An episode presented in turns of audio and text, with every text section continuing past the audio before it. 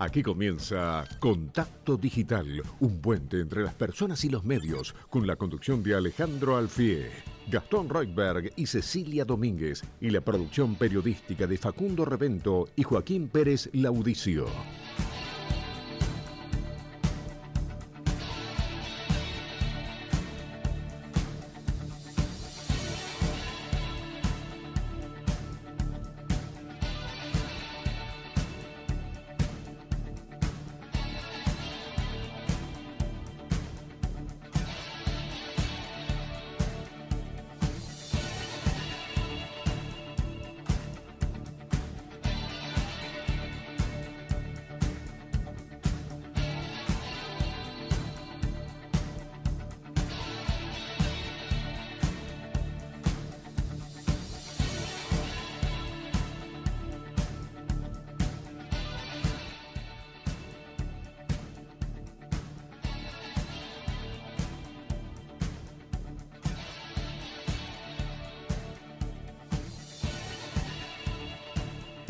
Hola, buenas tardes a todos los oyentes de Radio Rivadavia. Les habla Alejandro Alfí en esto que es Contacto Digital. Hermosa y fresca tarde en la ciudad de Buenos Aires. Son las 3 de la tarde y 4 minutos. Y acá estamos con Gastón Reuter. ¿Cómo le va, Gastón? Buenas tardes. ¿Qué tal, Alejandro? Buenas tardes. Sí, fresquito, ¿eh? Se, vino, se vino la fresca, finalmente. ¿no? Sí, sí, está. Pero me gustó que se despejó el se cielo. Se despejó, se despejó después de varios días consecutivos de, lluvia. Afortunadamente para el campo es una buena noticia, fue una buena noticia. Vamos a ver si sigue eh, lloviendo en los próximos días. Por ahora no está previsto. El pronóstico dice que va a haber mínimas muy mínimas en los próximos días. Por ejemplo, mañana domingo vamos a tener 6 grados de mínima ¿eh? y el lunes 8. Te veo contento. Estoy contento porque a poquito vamos sacando el abrigo, un poquito en buzo canguro, un poco más abrigado. Te veo contento. Pantalón largo, la bermuda ya la guardamos, Alfie ya guardó su bermuda eterna ahí, ¿no? No, dentro de casa uso también. Está muy bien. Bueno, hoy la temperatura 14 grados 3 décimas en este momento. Alejandro, bueno, en la tele están diciendo 15.1, 15 tal vez sea de térmica. Pero está agradable, como vos bien decís, eh, ya camino a la tardecita seguramente va a bajar la temperatura, hay, estar, hay que estar un poquito más abrigado. Y vos sabés que a mí me parece bien que llueva por el campo, la sequía, todo, pero no me gusta la lluvia particularmente. Entonces estos días que estuvo nublado, llovía, eh, yo decía, ojalá que el fin de semana salga el sol, se despeje. Entonces cuando, aunque bajó un poco la temperatura, me gustó. Dije, bueno, por fin tenemos un día lindo. Viste, yo siempre digo, está bueno para salir a caminar. Cuando está despejado es un día ideal para eso. Totalmente. Ayer al mediodía, más o menos, aquí en Capital Federal, eh, salió el sol y empezó a hacer calor, se puso pesado. Eh, con el, rayo de sol pegando a pleno, con mucha agua y mucha humedad en las veredas, empezó a hacer calor, pero de a poquito eh, la lluvia trajo una temperatura más baja. ¿eh? Así que tenemos un muy buen programa hoy, Alejandro, y consigna también para, para que los, oyentes. obviamente. Y además, eh, bueno, como siempre, les pedimos que interactúen en nuestros canales en redes sociales, ahora los vamos a comunicar, pero la consigna de hoy es, ¿qué sensación te dejó el 25 de mayo? Alejandro, ¿qué sensación te dejó el 25 de mayo? 25 de mayo del que vamos a hablar hoy. no nos vamos a olvidar que pasó la fecha, a pesar de ya estar en 27 de mayo, pero estamos en el fin de semana largo ¿eh? de, la conmemoración del 25 de mayo, que quedó un poquito lejos y quedó un poquito desdibujado también, Alejandro. Hay que decir que fue antes de ayer, tampoco. Por eso, nada, nada. Pero pasaron cosas. Pasaron cosas. y, viste que recién con Manuel Adorni comentábamos dos de las entrevistas pero en realidad vamos a hacer otras dos también, y no tuvimos tiempo, pero hay una especialmente que es con Camila Perochena, historiadora que escribió un libro sobre Cristina y la historia, justamente para poner el foco en este discurso de Cristina Kirchner. Te diría tan raro. Es como que, viste, a mí ella particularmente no me gusta como dirigente política ni como funcionaria vicepresidenta de la Nación, pero eh, yo escuché y vi el discurso completo, porque me parece que es hoy día una de las eh, personalidades centrales, sobre todo, bueno, por el frente de, todos y por el gobierno. Digamos que en ese espacio es una de las referentes centrales y que uno tiene que prestarle atención, coincida o no con, esa eh, posición política.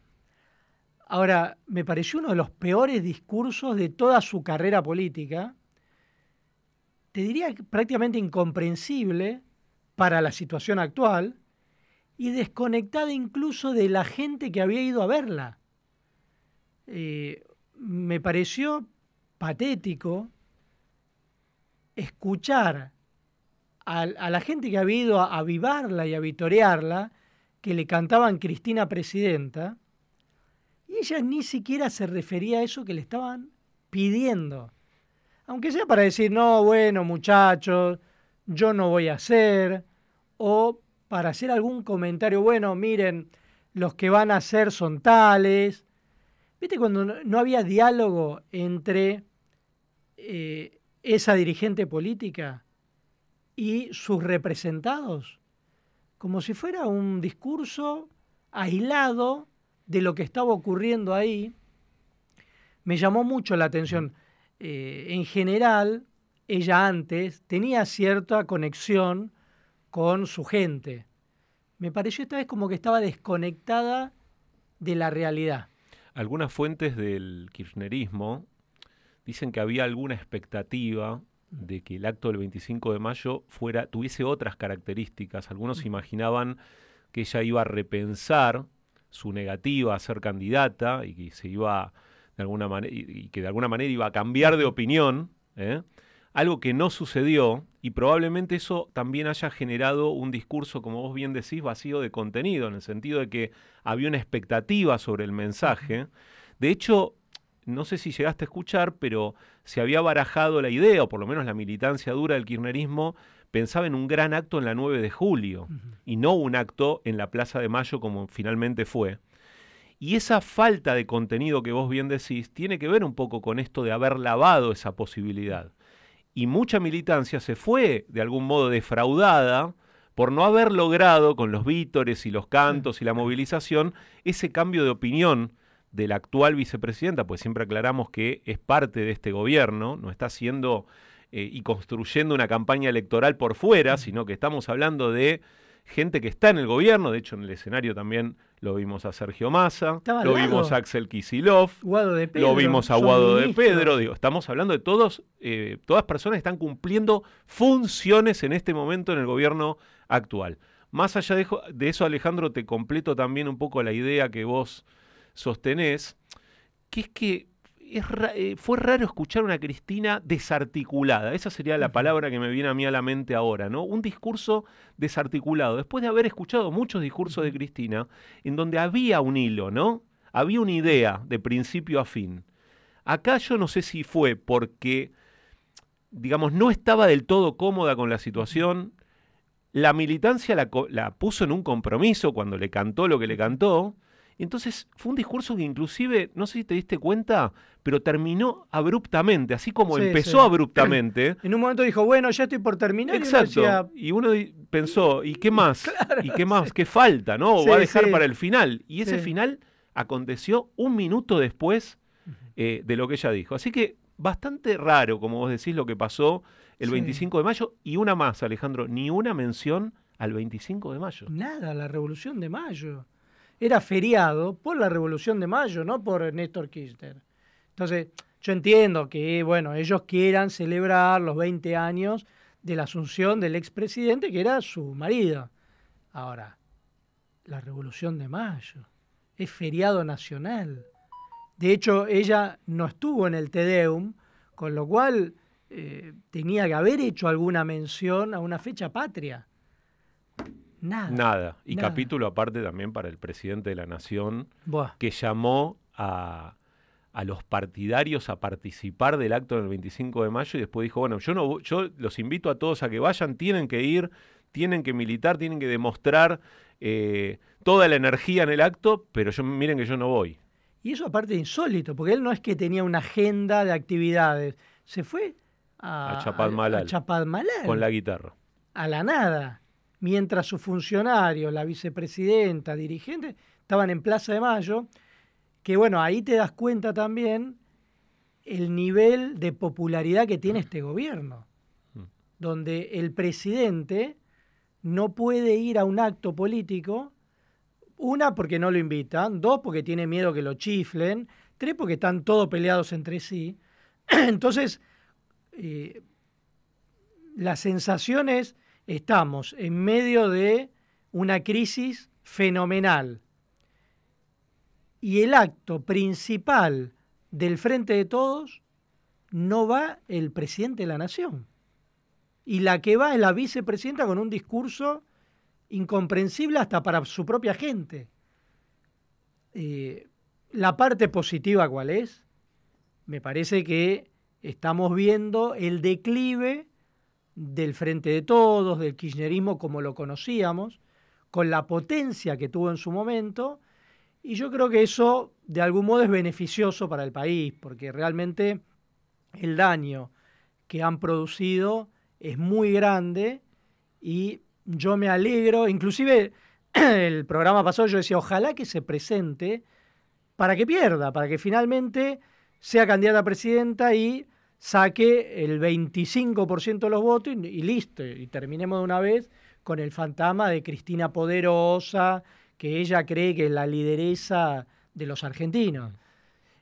Me da la sensación que los hechos van en esa dirección. Algo que no quedó claro es, todavía por lo menos, es a quién apoya Cristina, ¿no? Como candidato, precandidato, uno no sabe si va a haber internas, si van a ir con un candidato único porque básicamente los dos que parecen ser los favoritos, ¿no? Sergio Massa y Guado de Pedro estaban en una misma línea prácticamente en el acto de Cristina, pero, pero, apenas unas horas después, un spot de Guado de Pedro en las redes sociales dio cuenta ¿no? de, un apoyo no explícito, pero un apoyo por lo menos de la Cámpora y el kirchnerismo duro a esa candidatura y no necesariamente a la de Sergio Massa, que brega por ser el candidato único del kirchnerismo.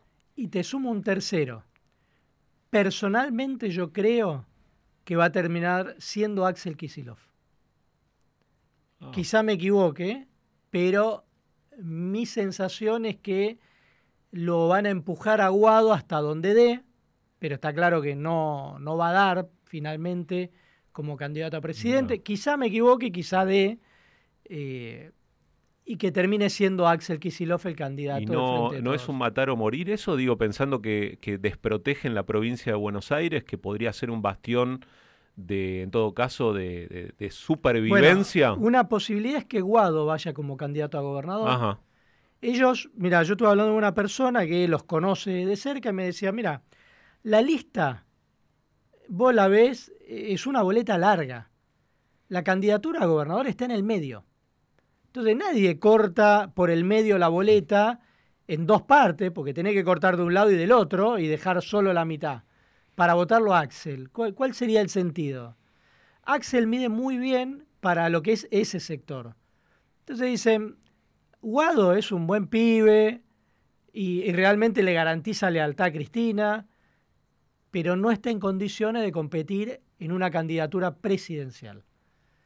Eh, nunca fue candidato además. Entonces no hay una dinámica ahí de ver cómo resultaría. O sea que juegan eh, también con que Kisilov traccione los votos que se necesitan en provincia para Aguado, ¿no? Haciendo como esa doble figura, ¿no? Candidato a presidente y a la vez traccionar para la provincia que es tan importante, tan estratégica. Hay que ver, esto cambia, cambia todas las semanas, pero esta semana de lo que se habló fue eso, mm. justamente de, eh, de ver cómo hacen para seducirlo a Axel Kisilov porque él no quiere ser candidato a presidente porque sabe que va a perder y él prefiere manejar una caja como es la provincia de Buenos Aires, pero entonces están viendo cómo hacen para integrarlo al esquema de, decisión para que después dé el paso a ser candidato a presidente. Quizá la semana que viene cambia, pero hoy se está hablando de eso.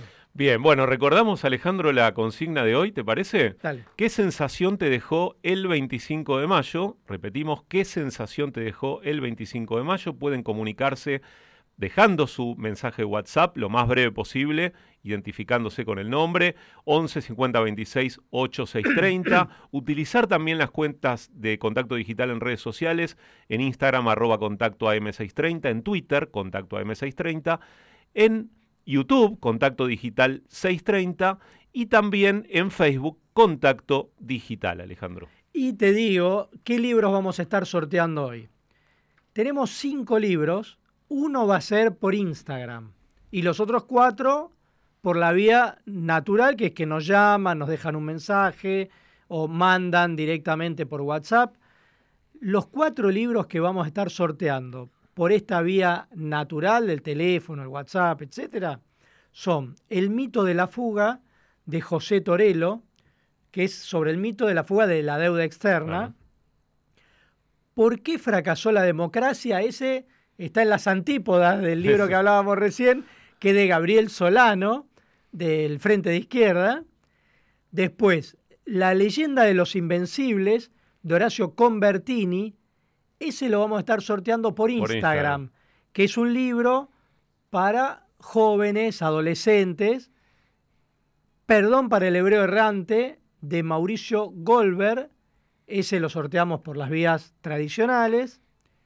Y el último, Una ciudad para pocos, del Frente de Todos, con prólogo de Mariano Recalde. Así que hoy Una tenemos pluralidad de voces, de pensamientos, todo, derecho, derecha. Y de géneros. Derecha, izquierda, frente de todos. Y ahora, después de la pausa, vamos a hablar con alguien que ya sorteamos dos libros las últimas dos semanas, que es José Luis Espert. Vamos a hacer una pequeña pausa y la primera entrevista del día de hoy.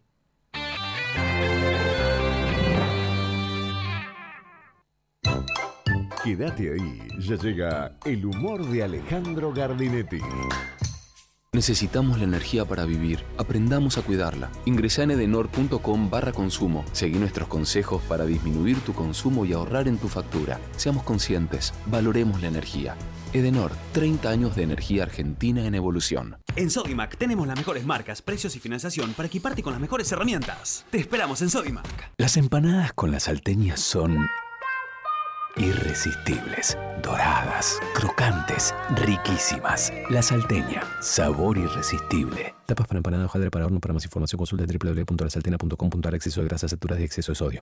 Tengo una idea muy loca para proponerte. Quiero que a partir de ahora, para decir te amo, en lugar de un corazón, uses una aceituna. Las grandes ideas nacen del amor. Y eso es lo que tienen los olivos de San Juan. Si te gusta el mate pero te da acidez, Déjame darte un consejo. Prueba la nueva línea de hierbas serranas Cachamate, con hierbas 100% naturales. Cachamay, te hace bien. 28. 34. 58. 73. No importa si tenés 18 o 70 años, vos también podés terminar la secundaria de forma virtual y desde cualquier lugar del país. Con educación hay futuro. Conoce más en buenosaires.gov.ar barra Terminal la Secundaria. Buenos Aires Ciudad.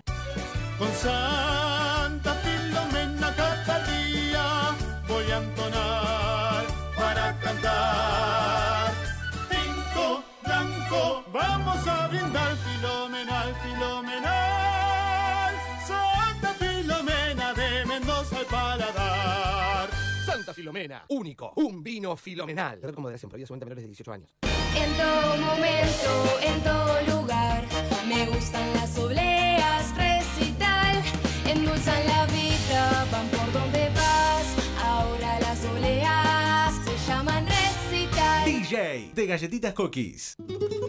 Todos los domingos de 6 a 9. Un día de estos, un programa para acompañar con la conducción de Jorge Pizarro. Compañía, música y los temas que te interesan para comenzar un domingo en estado relajado. Rivadavia 630, todo lo que pasa, todo el día. Escúcheme, ¿me dan whisky? No vendemos whisky. ¿Y el licor? Tampoco. ¿Pero qué negocio es este? Una casa de artículos religiosos. Bueno, entonces dame un San Felipe. En Parque de la Costa estamos de cumpleaños y queremos celebrarlo con vos. Si también cumplís durante mayo, sos nuestro invitado especial. Te esperamos sábados, domingos y feriados para vivir una experiencia única con tus amigos. Parque de la Costa, el mejor plan. Beneficio exclusivo presentando tu DNI en la boletería acreditando fecha de cumpleaños. Desde el 2 hasta el 31 de mayo, promoción válida para mayo 2023. Llegar significa alcanzar. Es poder proyectar un futuro, cumplir un sueño. Logramos un nuevo objetivo, entregar la vivienda a 100.000 y seguimos construyendo. Más información en argentina.gov.ar barra Hábitat. Ministerio de Desarrollo Territorial y Hábitat. Argentina Presidencia. Vení a Sodimac. Tenemos la mayor variedad de productos y financiación para equiparte para el frío. Te esperamos en Sodimac. Radio Rivadavia AM630 en vivo las 24 horas por YouTube. Disfruta de la transmisión y accede a notas editoriales y pases de nuestros conductores. Encontranos como Radio Rivadavia AM630. Suscríbete, mira y comenta. Radio Rivadavia AM630. Todo lo que pasa todo el día. El programa lo hacemos con nuestros oyentes.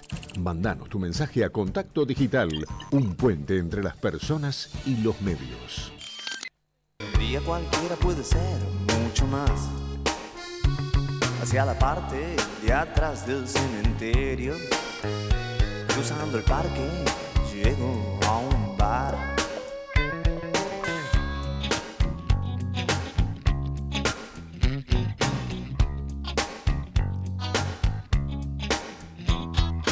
Buenas tardes chicos de Rivadavia, soy Margarita de la Pampa y la sensación que me dejó ese acto fue de muchísima tristeza, impotencia, que hemos retrocedido 80 años atrás. Esa sensación me dejó mucha rabia y a mis 75 años pensar que no cambió nada. Nací con el peronismo y voy a morir con el peronismo. Gracias.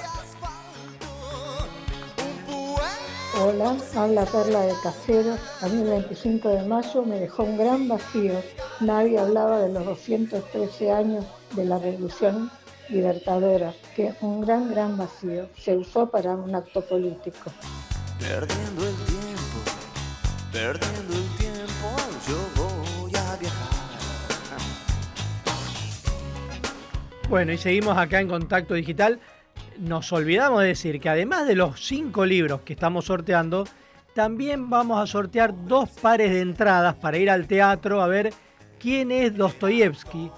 Que otra que tuvo un éxito fenomenal, Total. porque la semana pasada sorteamos un par de entradas y llamó tanta gente que Que tenemos más. dijimos, bueno, ahora dos pares de entradas para ir el viernes de la semana que viene. Así que ya saben, pueden, eh, cuando llaman y dejan el mensaje, si quieren participar en el sorteo por los libros, dejen los últimos tres números del DNI y aclaren si quieren ir al teatro, pero siempre y cuando puedan ir Puedan el viernes de la fecha, semana que viene. El teatro se llama Área 623, que queda en Pasco 623. Es Pasco y Avenida Belgrano. Mm. Así que, eh, para quién es Dostoyevsky. Bien. Así que libros y entradas para el teatro. Muy bien. Tenemos, eh, Alejandro, algunos comentarios de los oyentes, sí. algunos mensajes. Daniel de Lanús, que quiere participar por el sorteo de los libros también. Ya estás anotado, Daniel. Buenas tardes, equipazo de Contacto Digital. Estoy escuchando el programa trabajando en el colectivo, así que le mandamos un abrazo Muy fuerte, que nos escucha hasta las 5 de la tarde, por supuesto. Te voy a decir algo, recién vine en colectivo. ¿Y sonaba Rivadavia? No sonaba Rivadavia porque no había... Pero me llamó la atención el precio del boleto de colectivo. 42 pesos con 68 centavos. Yo decía, pero 42 pesos no sale nada. O sea, el nivel de subsidio que tiene el boleto de colectivo en la ciudad de Buenos Aires y en, en la provincia también es insólito. Porque vos te vas a las provincias del norte, está arriba de 100 pesos. Sí, sí, tranquilamente. Y acá está 42 pesos con 68. Ahora lo vamos a hablar con Esper, que es parte del déficit. Acá están subsidiando todo. Pero le mandamos un saludo al chofer A Daniel de Lanús, Daniel, que está trabajando que- en el colectivo. y nos mandó ahí saludos. Norma de Sáenz Peña, y refiriéndose a Cristina, dice, no se va a presentar nunca porque sabe cómo le dan las encuestas. Ella no puede perder. Y eh, Nicolás de Caballito, que también quiere participar del sorteo por los libros, dice, muy buen programa. Percibí que este acto del 25 de mayo fue una sesión de adoctrinamiento partidario más. Solamente faltó decir que Néstor repartió cintas celestes y blancas junto a French y Beruti. Ninguno de los presentes lo iba a dudar, dice Nicolás con cierta ironía. Muchas gracias Nicolás por el comentario. Bueno, y me dice nuestro productor que ya estamos en comunicación con el diputado José Luis Espert, precandidato a presidente de Avanza Libertad en Juntos por el Cambio. Hola José Luis, te saludamos Gastón, Reutber y quien te habla Alejandro Alfie. ¿Cómo estás? Buenas tardes. Hola, hola, hola, ¿qué tal? Muy buenas tardes, gran saludo a ustedes, a la producción, a los oyentes también. Bueno, viste que eh, nosotros decíamos que los dos programas pasados sorteamos tu libro y mucha gente pidiéndolo nos llamó la atención porque siempre decimos, bueno, ustedes elijan de los libros que estamos sorteando cuál preferirían. La mayoría pedían el libro de Spert. Así que... Bueno, bueno, la verdad que les agradezco mucho, mucho, mucho. La verdad que eh, son muy generosos conmigo, todos los oyentes que han pedido mi libro. Eh, la verdad que soy un tipo de suerte, me considero un tipo de suerte. Porque la verdad que me comentes lo que me comentás y que nos vaya como nos va en materia política y en la vida en general, la verdad que soy un agradecido de lo que me pasa en la vida. Muchas gracias a los oyentes, muchas, muchas, muchas gracias por su generosidad. El libro la Argentina deseada, cómo lograr el desarrollo del país que merecemos. Sí, el libro lo que refleja es una cosa muy, muy simple, la verdad que no es nada original, como, como nada de lo que he planteado a lo largo de mis más de 30 años de, ejercicio profesional, nada, nada es original, te diría, ni lo que hacemos, ni lo que aquellos que sugerimos eh, la necesidad de cambiar. A ver, Argentina ¿Qué es lo que te ha puesto en la Argentina deseada? ¿Cuál es la Argentina que yo deseo? Y es la Argentina que muchos deseamos para nosotros los argentinos, una Argentina que pasen las cosas que pasan en los países normales, que pasen en los países que uno visita a veces, ¿viste? ¿Qué ocurre en esos países donde uno visita y diría, la pucha, qué bien que se vive acá? Que no es necesario ir al primer mundo, ¿eh? sino simplemente viajar por el continente de América Latina incluso. Mira, la gente vive una vida donde puede comprar lo que quiere, no tiene precios máximos, se importa lo que el país no produce de manera más eficiente, los impuestos que se cobran son razonables porque el tamaño del Estado es razonable, las leyes laborales protegen al trabajador, pero también le dan ganas al empresario de contratar gente. Todo eso es el país donde me encantaría que tuviéramos algún día nosotros, no es una cosa descabellada, Ahora, el problema que tenemos, habiendo aclarado, uno, uno, uno estaría tentado a decir, cuando yo cuento estas cosas, che, qué fácil que es, ¿no? Bueno, lamentablemente, si bien es de todo sentido común hacer esto, que es lo que está reflejado en Argentina Deseada, en mi último libro, el problema es que ya en Argentina, después de casi una centuria, de casi 100 años, de hacer la antítesis del sentido común que yo reflejo en Argentina deseada, que es el sentido común de los países donde la gente vive bien. Por eso digo, no es nada creativo, nada inventado lo que está ahí. Eh, hay mafias que ya lucran y son millonarias y poderosísimas con que Argentina le vaya mal. O sea, esto hay que tenerlo claro. Lamentablemente hay mucha gente, corporaciones con gran poder, hasta mafiosas, Hablo de la Corporación de los Empresarios Prebendarios, están todos los nombrados, como ejemplo de esto, todo lo que están nombrados en los cuadernos de la corrupción de Centeno, ahí está, ahí lo tenés a todos. Hay que ir contra ese empresariado, prebendario, corrupto, poderosísimo. También hay que ir contra una corporación muy fuerte, muy poderosa, que siempre se, se las ingenia para que el tamaño del Estado crezca, que es la corporación de la política, y una tercera corporación, es la corporación sindical. Es increíble que en Argentina tengamos dirigentes sindicales que se precien de tales, no quieran cambiar las leyes laborales cuando las leyes laborales que tenemos son en parte responsables, que la mitad de los trabajadores argentinos trabajen en negro, completamente miserables, pobres, sin derecho a aguinaldo, a vacación, sin derecho a jubilación, sin derecho a seguro médico. Es increíble las cosas que les estoy contando, pero todo lo que está puesto en Argentina deseada son estas cosas que debemos hacer, pero admite, esa Argentina deseada el libro, que hay que tener mucho huevo y ovario para luchar contra estas corporaciones mafiosas que impiden que Argentina se conecte con el sentido común. Por eso nos va tan mal. Expert, hace, hablando de Argentina deseada, hace 20 años escribió una nota en La Nación en la que habló de modelos económicos que generan pobreza. ¿Cómo se pasa de estos modelos a uno que genere todo lo contrario, que genere riqueza, que genere prosperidad y que esté más cerca del deseo de una sociedad, que es estar mejor. Bueno, esa nota que vos comentás es una nota que escribí justamente hace 20 años. Vos fíjate cómo todo se repite eh, contra lo que ya sugería el kirchnerismo que iba a ser en Argentina. Yo ya pronosticaba en ese momento, antes que naciera casi el kirchnerismo, que lo que se proponía en campaña, creo que fue en la campaña, cuando recién asumía Néstor Kirchner, que iba a terminar muy mal, como ha terminado.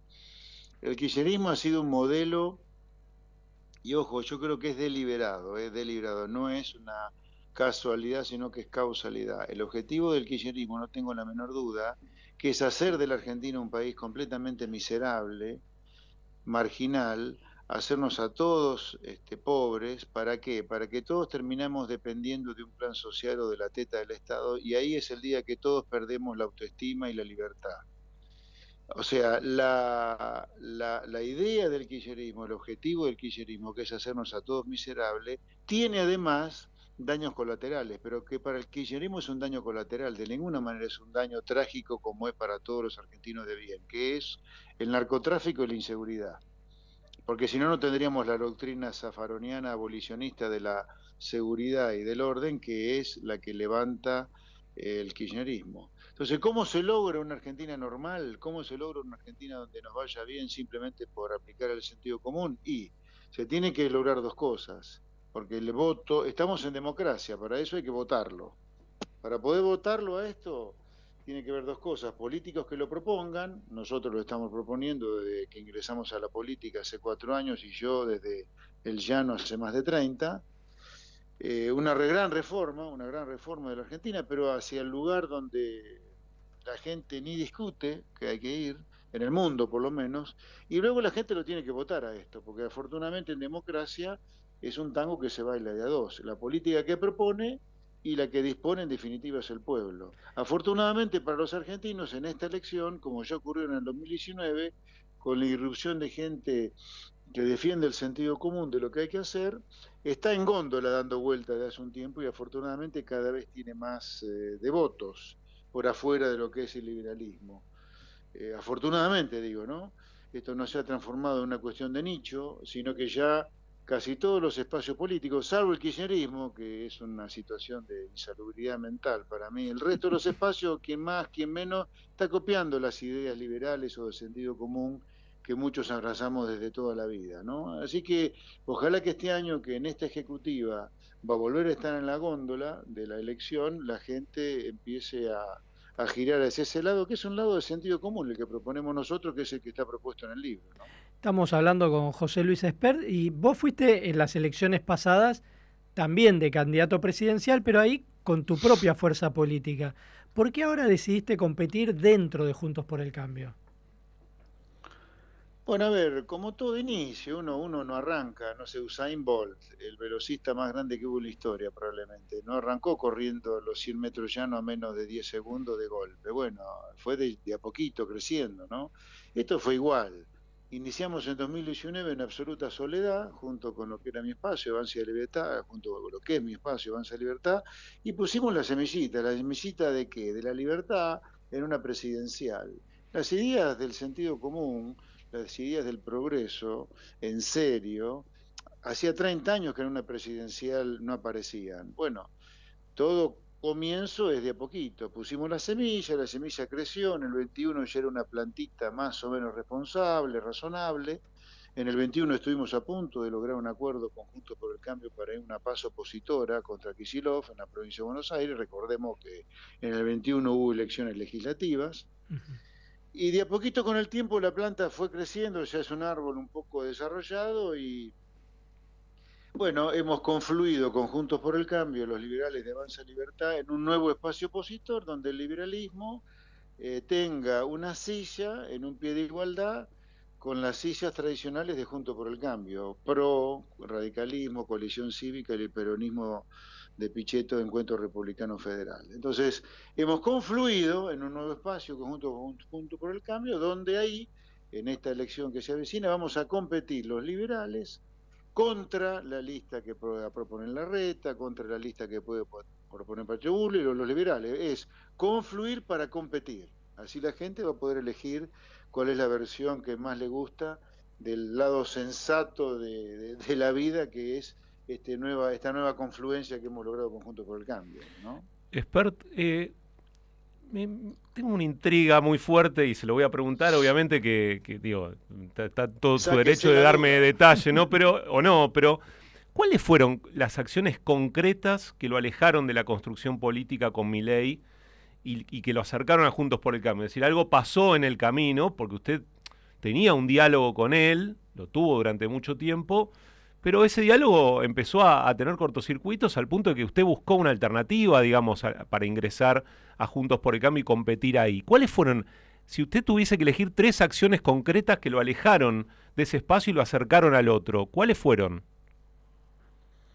Ah, pero es muy, muy simple. Hay una sola acción que, entre comillas, me alejó de mi ley. Una sola, no es que hay muchas, una sola. La, la decisión de él luego de haber estado adentro del espacio que yo lidero Avanza Libertad, luego de unos nueve, diez meses, él un día me dijo, José Luis, eh, tu espacio eh, Avanza Libertad me queda chico, siento que puedo armar el mío solo porque tengo espaldas para que crezca solo, solo, solo. En Avanza Libertad por ahora soy uno más, yo quiero ser yo. Bueno, él se fue, yo soy liberal, no voy a tener a nadie encadenado que no quiere estar conmigo se fue de Avanza Libertad, creó el espacio dando vuelta el nombre, Libertad Avanza, y ahí, ahí está, y ahí fue, y le está yendo bárbaro, y me alegro que le vaya bárbaro. ¿Y se sintió traicionado por esa decisión? No, de ninguna manera. Yo soy liberal. El que quiere estar conmigo puede estarlo. Yo hubiera querido que todo el liberalismo argentino que está hoy en política estuviera, estuviéramos juntos, juntos, todos juntos los liberales. Pero bueno, como buen liberal también que soy, por más deseo de que estemos todos juntos, si hay algún liberal en política que no quiere estar este, junto conmigo, quiere armar un espacio liberal como el que yo pensé en su momento, están en todo su derecho, no merecen ninguna crítica. Entonces, hay una sola razón por la cual eh, Javier Milei eh, y Esper no están juntos. Primero, Javier Milei, el único espacio en el cual decidió estar cuando quiso estar con otro fue con nosotros, fue con Avance Libertad, fue con Esper. Un día decidió hacer la suya solo. Hoy, hoy te diría, hay infinidad de, discrepancias que tengo con Javier Milei, pero empezaría por una que es crítica para mí, crítica, crítica, crítica. Estamos a punto de festejar 40 años de democracia, democracia que costó sangre, literal, sudor y lágrimas, las tres cosas literales conseguir. Por lo tanto, para nosotros, los liberales de Avanza Libertad, para José Luis Esper, la Constitución y su sistema representativo, donde se gobierna a través de los representantes del pueblo, republicano, división de poderes, federal, autonomía de las provincias, es, sagrado. Y ni hablar para un liberal cuando la Constitución primera que tuvo Argentina fue inspirada en Alberdi, o fue escrita directamente por Alberdi, que para los liberales es un prócer. Y ley piensa gobernar con plebiscitos si no le dan los números en diputados en el Congreso. Entonces ya, ya para mí, ya, ya ahora no, es otro partido. Yo dentro de la Constitución todo, fuera de la Constitución nada. Y ley pone en duda el respeto a la Constitución con su idea de gobernar con plebiscitos. Así que ahí está muy simple. ¿Por qué no estamos juntos con Javier y qué me separa hoy de Javier? Ya es un abismo Después, después vienen todas las discusiones de segundo orden en materia económica, pero el primero es la Constitución. ¿no? Ahí, eh, en ese sentido, también uno ah, lo... Perdón, me quedo por responderles, perdón, me quedo, perdón, perdón, me quedo por responder por qué la confluencia con Juntos por el Cambio. Bueno, como yo decía antes, esto arranca con una semillita, fue creciendo, se transformó en una planta razonable en el 21, hoy ya es un árbol eh, grandote y a mí me parece que en esta suerte de crecimiento, de ir poniéndose los pantalones cada vez más ajustados por la dureza de la situación que vivimos, es importante que el principal eh, espacio opositor, este gran transatlántico que es Juntos por el Cambio, con un gran desarrollo territorial, diputados, senadores, legisladores provinciales, gobernadores, eh, que ha hecho una gran defensa de las instituciones, diría yo, la república, la democracia, etcétera, tenga, tenga o sea acompañado, recibe este aire fresco, eh, sea reciclado, tuneado, que le metan el turbo de las ideas de la reforma económica gigantesca que tiene que hacer Argentina, y eso sí lo aportamos eh, los liberales. Entonces me parece que es una especie de confluencia un joint venture, una, una, sociedad que le va a hacer muy bien a la Argentina, digamos, ¿no? Porque acá una cosa que yo siempre la tuve claro, pero no todos los momentos son el momento adecuado para todo, y a poquito fuimos creciendo y ahora sí creo que es importante que además de ganar una elección se pueda gobernar. Y creo que para esa gobernabilidad se requiere de mucho, de mucho músculo político. Hablo de desarrollo territorial, dirigentes, legisladores, y eso lo puede dar eh, Juntos por el Cambio. Pero por eso confluimos, pero también ¿por qué competimos? Competimos porque no todos pensamos lo mismo ahí adentro. ¿no? Eh, la profundidad de reformas que nosotros los liberales creemos que hay que hacer, a lo mejor no lo piensa el resto, y por eso es que está buena la competencia dentro del mismo transatlántico, ¿no? ¿Y cómo va a ser esa competencia? Porque uno te ve que, bueno, ya te lanzaste la candidatura presidencial, eh, pero bueno, estás compitiendo con eh, agrupaciones que tienen muchos años en el territorio. y ¿Cómo va a ser vos? Vas de candidato a presidente y tenés que armar también, eh, no sé, las listas de gobernador, diputado provincial, intendente, en cada territorio. ¿Cómo va a ser eso? ¿O va a ser con lista corta? ¿Cómo...? No, no, no, no, lista corta, no, no, no, no, Nosotros vamos a competir en los 24 distritos con nuestras listas de candidatos liberales de que defiendan el sentido común que está ahí en la Argentina deseada en mi libro eh, por ejemplo, a nivel presidencial competiré José Luis Esper contra mm, Horacio Rodríguez Larreta, competiré contra eh, Patricia Bullrich y contra el candidato radical si los radicales ponen un candidato a presidente. Luego ocurrirá lo mismo en la gobernación de la provincia de Buenos Aires, en otras provincias, en la jefatura de gobierno de Cava. La idea es confluir, pero para competir. ¿Podés, una competencia muy interesante. ¿Podés decir quién sería el candidato tuyo a gobernador provincia de Buenos Aires o jefe de gobierno porteño? ¿Tenés ya algún eh, nombre ahí eh, para...? Tengo todos, lo, tengo a todos en mente y decidido y conversado, pero lo voy a anunciar ya muy cerca del cierre de listas. ¿Mm? lo que a la gente le importa, a ver, para mí me parece muy importante en serio, eh, que esta elección, y mucho más dada la gravedad de la crisis argentina que afecta tanto comerciantes, estudiantes, trabajadores, productores, industriales, es que la elección esta sea una verdadera competencia a ver quién le presenta la mejor propuesta a los argentinos de solución de sus problemas diarios. La gente tiene miedo de salir de su casa a trabajar porque no sabe si no lo matan en el camino. Tiene miedo cuando vuelve el trabajo a su casa es porque tiene miedo que lo maten en el camino. La gente no llega ni a mitad de mes. De Argentina se han ido casi todas las filiales de empresas extranjeras. Se están yendo las empresas argentinas también. Los jóvenes se nos quieren ir. A mí me preocupa enormemente qué hacer en Argentina. Mejor dicho, tengo claro lo que hay que hacer, es simplemente copiar lo que hace el mundo civilizado pero eso es lo que quiero que se compita en Argentina, más que quién es, quién no es, porque la verdad, ¿de qué sirven los nombres si los nombres no representan realmente la gran reforma que Argentina tiene que hacer para que la política le sirva a los argentinos en lugar de la política servirse de los argentinos?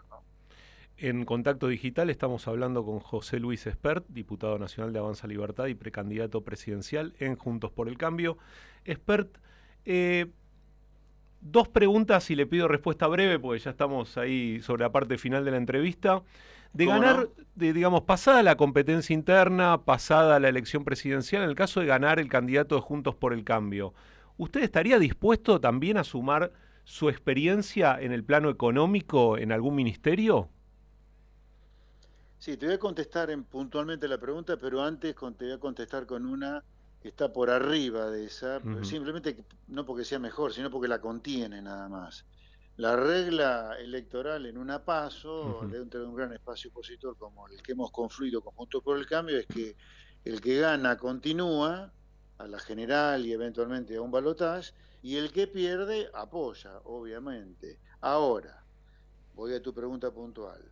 Apoyar es una cosa, ahora formar parte del gobierno en un lugar ejecutivo de la importancia, por ejemplo, que tendría un banco central o un ministerio de economía, ahí sí ya es solo, solo, solo, si sí, está dispuesto a hacer el programa que yo tengo claro que hay que hacer como presidente, como candidato a presidente de la nación en la Argentina por el bien de los argentinos. Ahí ya es otro partido. Bien, Pero apoyar, obviamente, que mi candidato del nuevo espacio opositor va a tener el apoyo. Bien, y la segunda pregunta es, ¿qué significa para usted la amistad política que está construyendo con Elisa Carrió? Es una amistad política muy relevante por la, dirigen, por, la, por, la potencia de la dirigencia que tiene Lelita Carrió, pero esa amistad política la estoy construyendo con todos los miembros de Juntos por el Cambio. ¿eh? Mm. He tenido reuniones varias con Mauricio Macri, con Patricia Bullrich, con Horacio Rodríguez Larreta, Diego Santilli, con Gerardo Morales, con Alfredo Cornejo, Ernesto San, María Eugenia Vidal, eh, y en fin, estoy eh, con Miguel Ángel Pichetto, con todos estoy teniendo la mayor cantidad de reuniones posibles para construir el afecto societatis, la relación personal, profesional y política que se requiere dada la hora tan delicada que vive la Argentina. Y si fue noticia lo de Lilita, van a ser noticias un montón de reuniones que la próxima semana voy a seguir teniendo. Me voy a reunir eh, con el presidente del PRO, Federico Angelini, probablemente con Patricia Bullrich otra vez, probablemente también con Gerardo Morales. O sea, yo soy una persona de mucho diálogo y además porque tengo claro que para que este gran transatlántico opositor que hemos este, engordado con, el liberalismo eh, esté bien, bien al servicio de la gente y nos saquemos al kirchnerismo de encima, que es una verdadera lacra, es lo peor que nos ha pasado en la historia de la democracia, no sea por única vez, sino que sea para siempre a partir de diciembre del 2023. Bueno, José Luis, muchísimas gracias por esta comunicación y por estar siempre disponible cuando te llamamos para conocer tus opiniones y propuestas.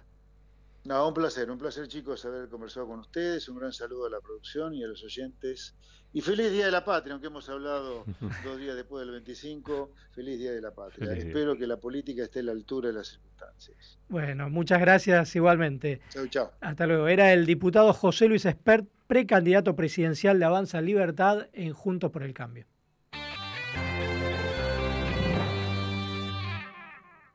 Necesitamos la energía para vivir. Aprendamos a cuidarla. Optimizamos las gestiones a través de Edenor Digital. El 67% de nuestros clientes ya operan en nuestra oficina online los 365 días del año, las 24 horas. Seamos conscientes. Valoremos la energía. Edenor, 30 años de energía argentina en evolución.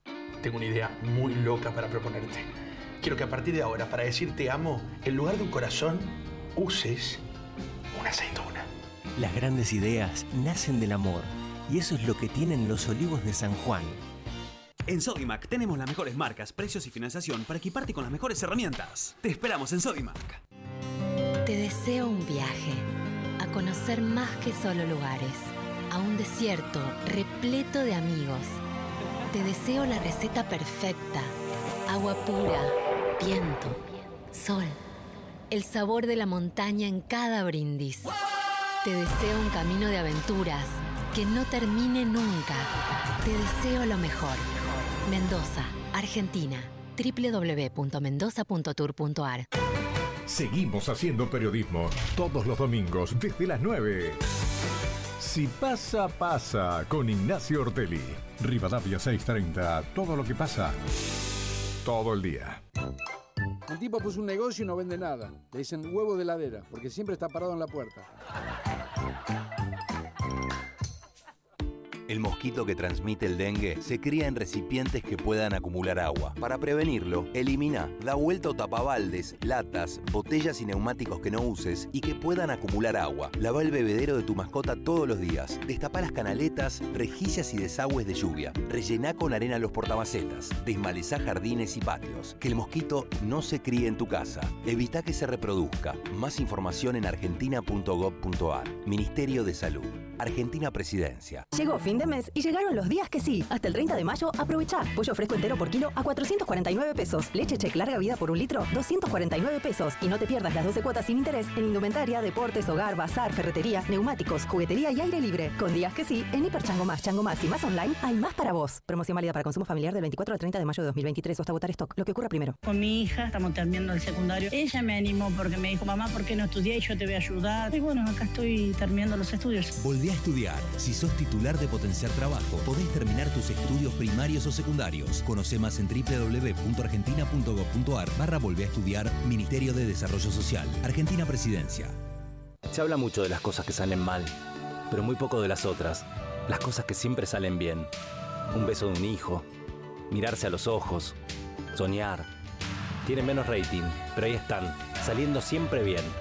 Como Matarazo que siempre sale bien. Matarazo. Elegís disfrutar. Para más información consulten www.matarazo.com.ar. Fideos de sémola de trigo candeal. Vení a Sodimac y aprovecha el herramientazo. Hasta el 4 de junio tenés hasta 40% off y 6 cuotas sin interés en seleccionados de herramientas, organizadores, compresores, soldadoras y más. Tenemos las mejores marcas al mejor precio para equiparte con las mejores herramientas. Sodimac, más socios que nunca. Ver bases en sodimac.com.ar.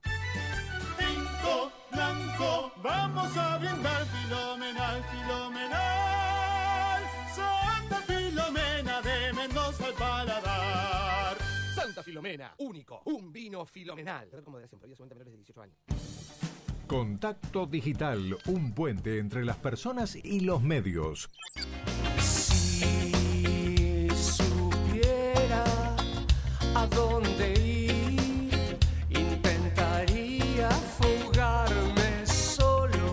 ¿Qué me dejó el 25 de mayo? Hartajo y asco. Una vergüenza lo que están haciendo con este país. Estoy harta de escuchar de Cristina, re cansada estoy, no quiero ni sentirla nombrar más. Elsa.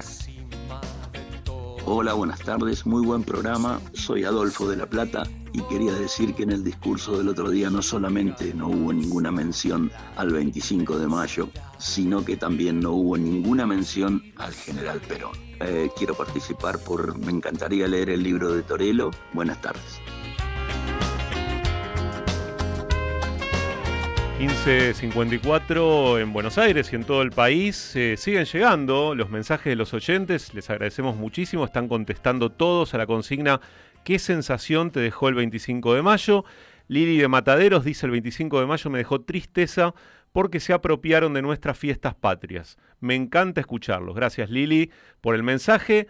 La Abu Mari de La Plata, ¿eh? la sí. Abu Mari, hola chicos, buenas tardes. Quisiera participar por los libros para mi nieta Valentina. Lo de la plaza, el 25 me dio pena y vergüenza. Un gran abrazo. Los escucho siempre y me encanta el programa. Gracias a la Abu Muchísimas Mari por el mensaje. sí, ¿eh? muy bien. Y Vanessa de la Plata también dice que quiere participar por los, por los libros. El 25 de mayo me dejó mucha tristeza. Ya se está perdiendo el significado de las fiestas patrias, nuestra identidad como país, a, pa- a pasar a un acto partidario de un ser siniestro, despiadado, que lo único que hace es humillar y despreciar a quienes fueron llevados bajo la lluvia. Mostró lo que abunda en su corazón, maldad y odio. Y Gustavo de Rosario, que también quiere participar por los libros, dice sobre el 25 de mayo sentí un gusto amargo por el acto del kirchnerismo. Votemos bien, argentinos, es la última oportunidad. Bueno, muchísimas gracias por los llamados. Recordamos que estamos sorteando cuatro libros por esta vía de mensajes, un libro por Instagram y dos pares de entradas para ir a ver quién es Dostoyevsky. Acuérdense de dejar los últimos tres números del DNI para que la producción se pueda poner en contacto cuando hagamos el sorteo al final del programa. Y hay un libro y un par de entradas que van a ser sorteados por Instagram. Así que eso los vamos a estar sorteando a lo largo de toda la semana y más o menos el miércoles cerramos para anunciar quiénes son los ganadores. Recordamos nuestra cuenta de Instagram, Alejandro, arroba contacto AM630, la de Twitter, arroba contacto AM630, se llama igual, en Facebook, contacto digital, y en YouTube, contacto digital 630. Hay que decir algo. Estamos eh, prácticamente en casi todas las redes. En todas. Porque lo de YouTube empezamos hace dos meses y está En funcionando Nuestro muy equipo bien. de producción a full ahí con las redes y sociales. también están los programas en Spotify. También, también. Así ¿eh? que- Gran trabajo de Joaquín Pérez Laudicio y de Facundo Raventos para alimentar durante toda la semana con el contenido de Contacto Digital las redes. Y ya estamos en comunicación con el diputado provincial Maximiliano Abad, jefe del bloque de diputados de Juntos por el Cambio en la provincia de Buenos Aires, presidente del radicalismo bonaerense y precandidato a gobernador de la provincia de Buenos Aires. Hola Maxi, te saludamos Gastón Reutberg y quien te habla Alejandro Alfie. Buenas tardes, ¿cómo estás? ¿Qué tal, Gastón, Alejandro? Un gusto grande poder conversar con ustedes. Bueno, y te hago la misma pregunta que le estamos haciendo a los oyentes. ¿Qué sensación te dejó el 25 de mayo?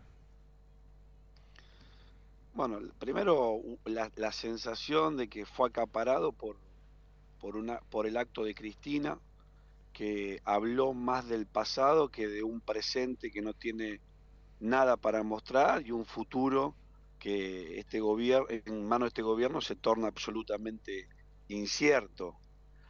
Pero independientemente de, esa fecha, yo creo que en la Argentina hay que poner todo el esfuerzo en la construcción de una alternativa que sea alternancia y que construya una bisagra frente a esta Argentina decadente para llevarnos al progreso, al desarrollo y a la modernidad.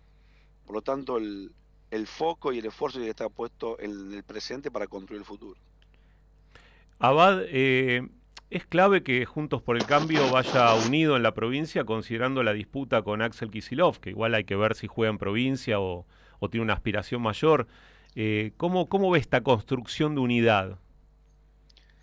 Independientemente del nombre eh, de quien sea candidato a gobernador, presidente, quien encabece la lista de senadores nacionales o cualquier otro integrante del, del frente de gobierno, eso es el proyecto, como muchas veces lo definieron ellos. Cuando le preguntaban quién va a ser el candidato y decían, no importa, lo importante es el proyecto. Y el proyecto es, como decía anteriormente, es un proyecto de decadencia en la Argentina y en la provincia de Buenos Aires.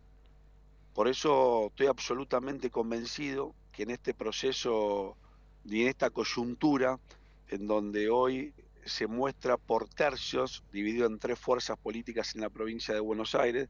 No hay que correr ningún riesgo de entrar primero o segundo en la elección paso para poder ir a buscar el voto útil a la elección general, ganar la provincia de Buenos Aires para aportar a la gobernabilidad y a la transformación de la Argentina. Miren, desde el año 1983 estamos por cumplir 40 años en toda esta etapa hubo tres gobiernos no peronistas en la Argentina. El de Alfonsín, el de De la Rúa y el del ingeniero Macri. En esos tres periodos hubo dos en los cuales hubo gobiernos peronistas y uno no.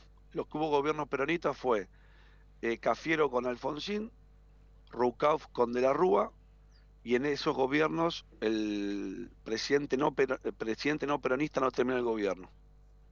El, cuando hubo un presidente, un gobernador no peronista, se terminó el gobierno. Y esto no implica que fueron desestabilizadores, mucho menos, sino que implica que es un condicionamiento muy grande para un gobierno no, peronista tener un gobernador peronista en la provincia de Buenos Aires, que es la provincia más importante, más grande, eh, etcétera, etcétera.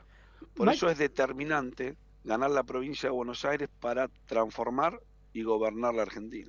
Maxi, ¿te puedo pedir un favor? Porque estamos, me piden que hagamos el rotativo del aire, justo pisando el informativo. Si nos puedes esperar dos minutitos en línea y seguimos. Sí, por supuesto. Dale, muchísimas gracias.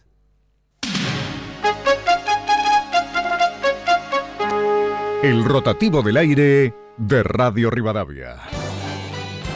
Siempre antes con la verdad. Dos minutos de noticias. Es la hora 16 en Buenos Aires, la temperatura 14 grados 6 décimas, humedad 37%. Ricardo López Murphy dijo, van a tratar de revertir en la calle lo que pierdan en las elecciones.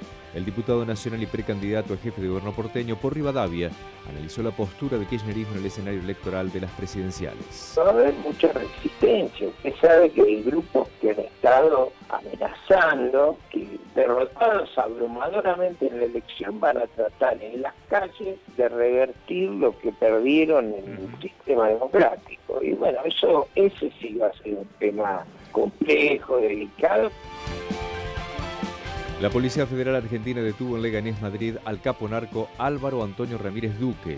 Se trata de un colombiano líder de una banda a la que en agosto de 2022 se le secuestraron casi 2.000 kilos de cocaína evaluados en 65 millones de dólares. La droga iba a ser traficada desde Rosario, España, en un cargamento de alimento balanceado para mascotas y luego enviado a Dubái. En Jujuy buscan intensamente un joven de 24 años. Policía, infantería y bomberos rastrillan la ciudad de San Pedro y zonas aledañas para dar con el paradero de Enzo Astorga. Fue visto por última vez el 19 de mayo. Contraofensiva de las Fuerzas Armadas ucranianas.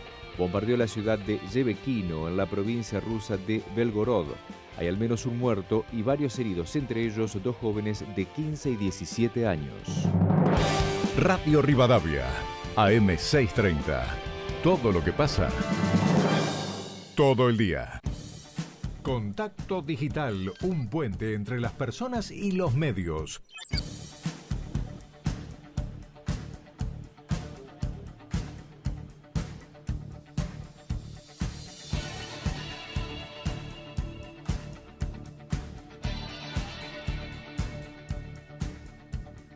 Bueno, y seguimos en comunicación con Maxi Abad. Maxi, muchísimas gracias por esperarnos estos minutitos que teníamos el rotativo del aire de Radio Rivadavia.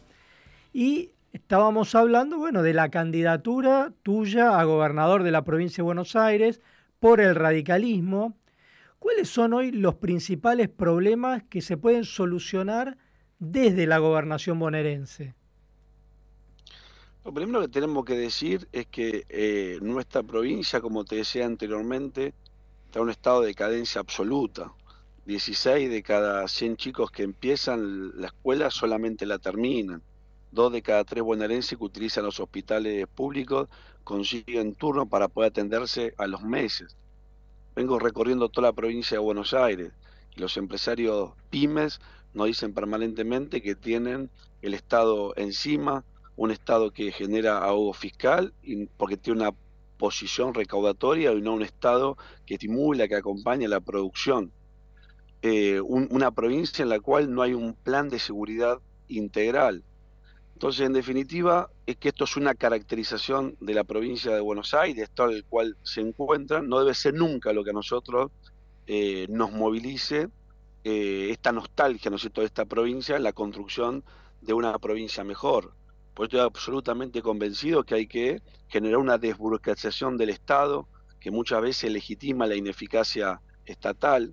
Hay que descentralizar la provincia de Buenos Aires. El Estado tiene que estar cerca de los vecinos y los vecinos tienen que tener cerca al Estado para poder resolver sus problemas. Necesitamos consagrar la autonomía municipal con rango constitucional. Lo vimos a lo largo de la pandemia, pero lo, venimos siguiendo eh, observando cómo eh, las decisiones se toman a 400, 600, 1000 kilómetros de donde están los, la mayoría de los municipios, donde están los problemas, y los que conocen profundamente eh, cada uno de estos temas son los intendentes municipales, por lo tanto hay que transferirle más poder de decisión. Necesitamos una verdadera revolución educativa que tenga educación digital desde el nivel inicial, que vincule el mundo del trabajo con la educación media. Saben que muchos empresarios pymes nos dicen que hoy no tienen mano de obra calificada y eso es menos producción para esas empresas, pero un bonaerense que no tiene, eh, lo, que pierde lo que no debe perder nunca, que es la dignidad de no poder llevar el plato de comida todos los días a la mesa eh, de su casa. Necesitamos generar permanentemente riqueza para poder distribuirla a nosotros nos encanta distribuir riqueza, pero si no la generamos es muy difícil. Por eso acompañar las economías regionales, las pymes, el campo tiene que ser un aliado y no eh, para el desarrollo nacional y no un enemigo. Y hay que generar un plan de seguridad integral, prevención hasta la resocialización del, del reo. Abad, eh, nuestro colega y analista político Carlos Pañi se refiere a la provincia como, como, un nudo, ¿no? Como el nudo que define gran parte de la política argentina de las últimas décadas. Usted mencionaba recién eh, algunos nudos que eh, de alguna manera son compartidos en el análisis que se hace sobre el territorio. Juntos por el Cambio tuvo una experiencia ¿no? con María Eugenia Vidal de, de gobierno de la provincia de Buenos Aires qué cosas se pueden sacar en limpio de esa experiencia, qué cosas, digamos, fueron de alguna manera dinamitadas con la nueva gestión de Axel Kisilov, qué cosas se pueden retornar de esa gestión y qué cosas hay que hacer que tal vez no, no alcanzó el tiempo para hacer en ese periodo de tiempo. Y una, un fuerte, eh, una fuerte modernización del Estado en el gobierno de María Eugenia Vidal. Yo creo que eso ha quedado trunco, y es algo que hay que, profundizar. Hubo muchas políticas eh, de, donde hubo reformas institucionales, como por ejemplo las declaraciones juradas obligatorias para el Poder Ejecutivo, Legislativo, Judicial, eh, la policía, se puso, eh, se, se, estirpó jubilaciones de, de privilegio en una provincia que hay que avanzar en esa en esa línea, hubo obra pública para los 135 intendentes, independientemente del color político eh, que, tu, que, que, tenía cada uno, porque lo importante eran los vecinos y no de qué color político era el intendente. Bueno, en definitiva yo creo que fue una gestión que estuvo atravesada por una fuerte identidad, una gran lucha contra el narcotráfico, el crimen organizado. Digo, cuando uno habla del gobierno del 2015 al 2019 en la provincia de Buenos Aires, es un gobierno que claramente uno puede caracterizarlo a partir de la identidad que tenía ese gobierno. Hoy cuando nosotros preguntamos cuál es la identidad del gobierno de la provincia de Buenos Aires, sinceramente nadie la sabe. En aquel entonces yo recuerdo eh, que todo el mundo decía que era el gobierno que luchaba contra el narcotráfico, Digo, había toda una identidad de gobierno. Bueno, hoy la provincia de Buenos Aires ha perdido claramente eh, ese rumbo y es un gobierno que, no tiene identidad. Ahora, y en el caso de eh, ustedes, porque bueno, vos vas como precandidato a gobernador radical en la provincia de Buenos Aires, se mencionaba también la posibilidad de que fuera Martín Tetaz por el radicalismo. ¿Van a unificar candidaturas en el radicalismo bonaerense o, cómo van a hacer eso? Lo primero que tenemos que decir es que de que están las pasos, las pasos son la herramienta eh, de ordenamiento de, de las candidaturas. Y nunca hay que hacer política excluyendo. La política se hace a partir de todos los que tengan vocación y voluntad de liderar procesos, de formar parte de transformaciones, de cambiar el método cuadrado, que bienvenido eh, sean eh, a la competencia. Por supuesto que después si se puede unificar, se puede sintetizar y se puede ordenar procesos, mucho mejor. Pero si no, están las pasos como mecanismo eh, ordenador. Abad, eh, ¿el radicalismo tiene que tener más poder en Juntos por el Cambio ahora o es un momento en donde hay que seguir construyendo para dentro de cuatro años. ¿Cómo ve hoy a su partido en particular? Que es un partido de poder, que quiere ser gobierno, que es un partido que tiene relevo generacional, que tiene una usina, la idea es lo nacional, que es la Fundación Poder, en la provincia de, en la Fundación Alem, perdón, en la provincia de Buenos Aires, la Fundación eh, Poder, es un partido que quiere abrazar eh, el futuro. El radicalismo va a ser parte central de la Argentina que viene. Y ese proceso, ¿no es cierto?, se ordenará de la mejor manera, con una fuerte preponderancia eh, del radicalismo, de eso no tengo ninguna duda. Eh, por último, mm, te quería preguntar sobre a quién vas a apoyar como candidato presidencial. Bueno, ya lo hemos manifestado en reiteradas oportunidades. Soy un hombre de la provincia eh, de Buenos Aires y por lo tanto eh, vamos a acompañar eh, desde la provincia y del oficialismo provincial a Facundo. ¿Ah? A Manes, a Manes. Ah, Facundo Manes. Ah, van a apoyar a Facundo Manes como candidato presidencial. Bueno. Exactamente. Muchísimas gracias, Maxi, y disculpa esa interrupción que tuvimos en el medio de la entrevista. Bueno, un abrazo grande, es el otro audiencia. Un abrazo grande. Era el diputado provincial Maxi Abad presidente del radicalismo bonaerense y precandidato a gobernador de la provincia de Buenos Aires.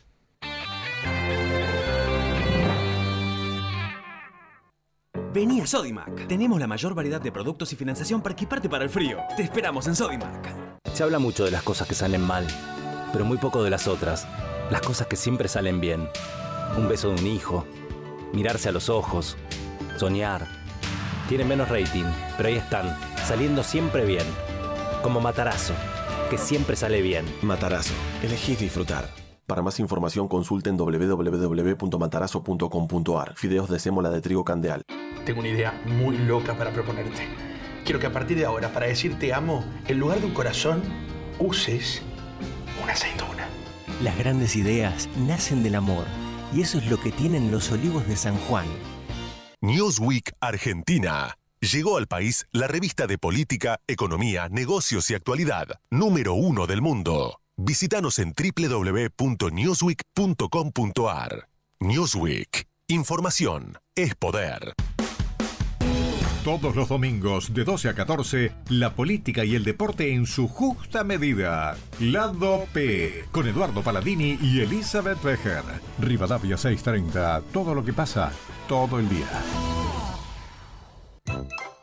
Viejo. ¿Qué pasa, querida? Ay, qué cara dura la gente. ¿Podés creer que un tal Pablo Neruda publicó un libro con las poesías que vos me escribiste cuando éramos novios? Necesitamos la energía para vivir. Aprendamos a cuidarla. Optimizamos las gestiones a través de Edenor Digital. El 67% de nuestros clientes ya operan en nuestra oficina online los 365 días del año, las 24 horas. Seamos conscientes. Valoremos la energía. Edenor, 30 años de energía argentina en evolución. Llegar significa alcanzar.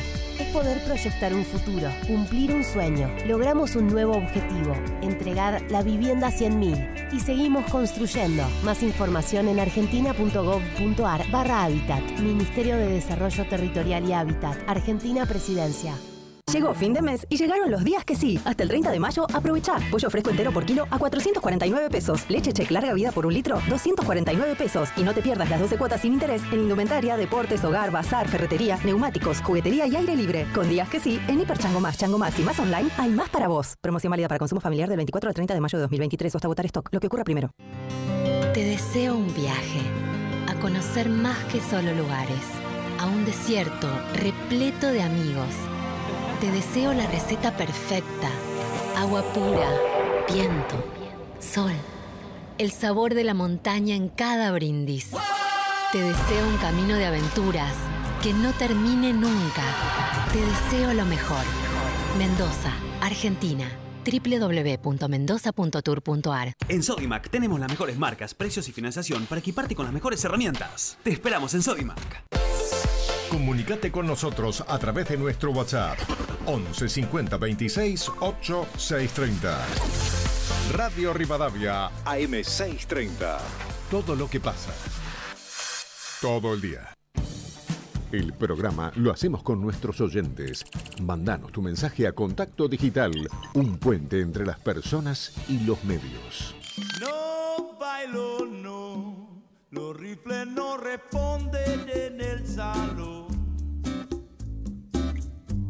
La gorda y su cadera con delay.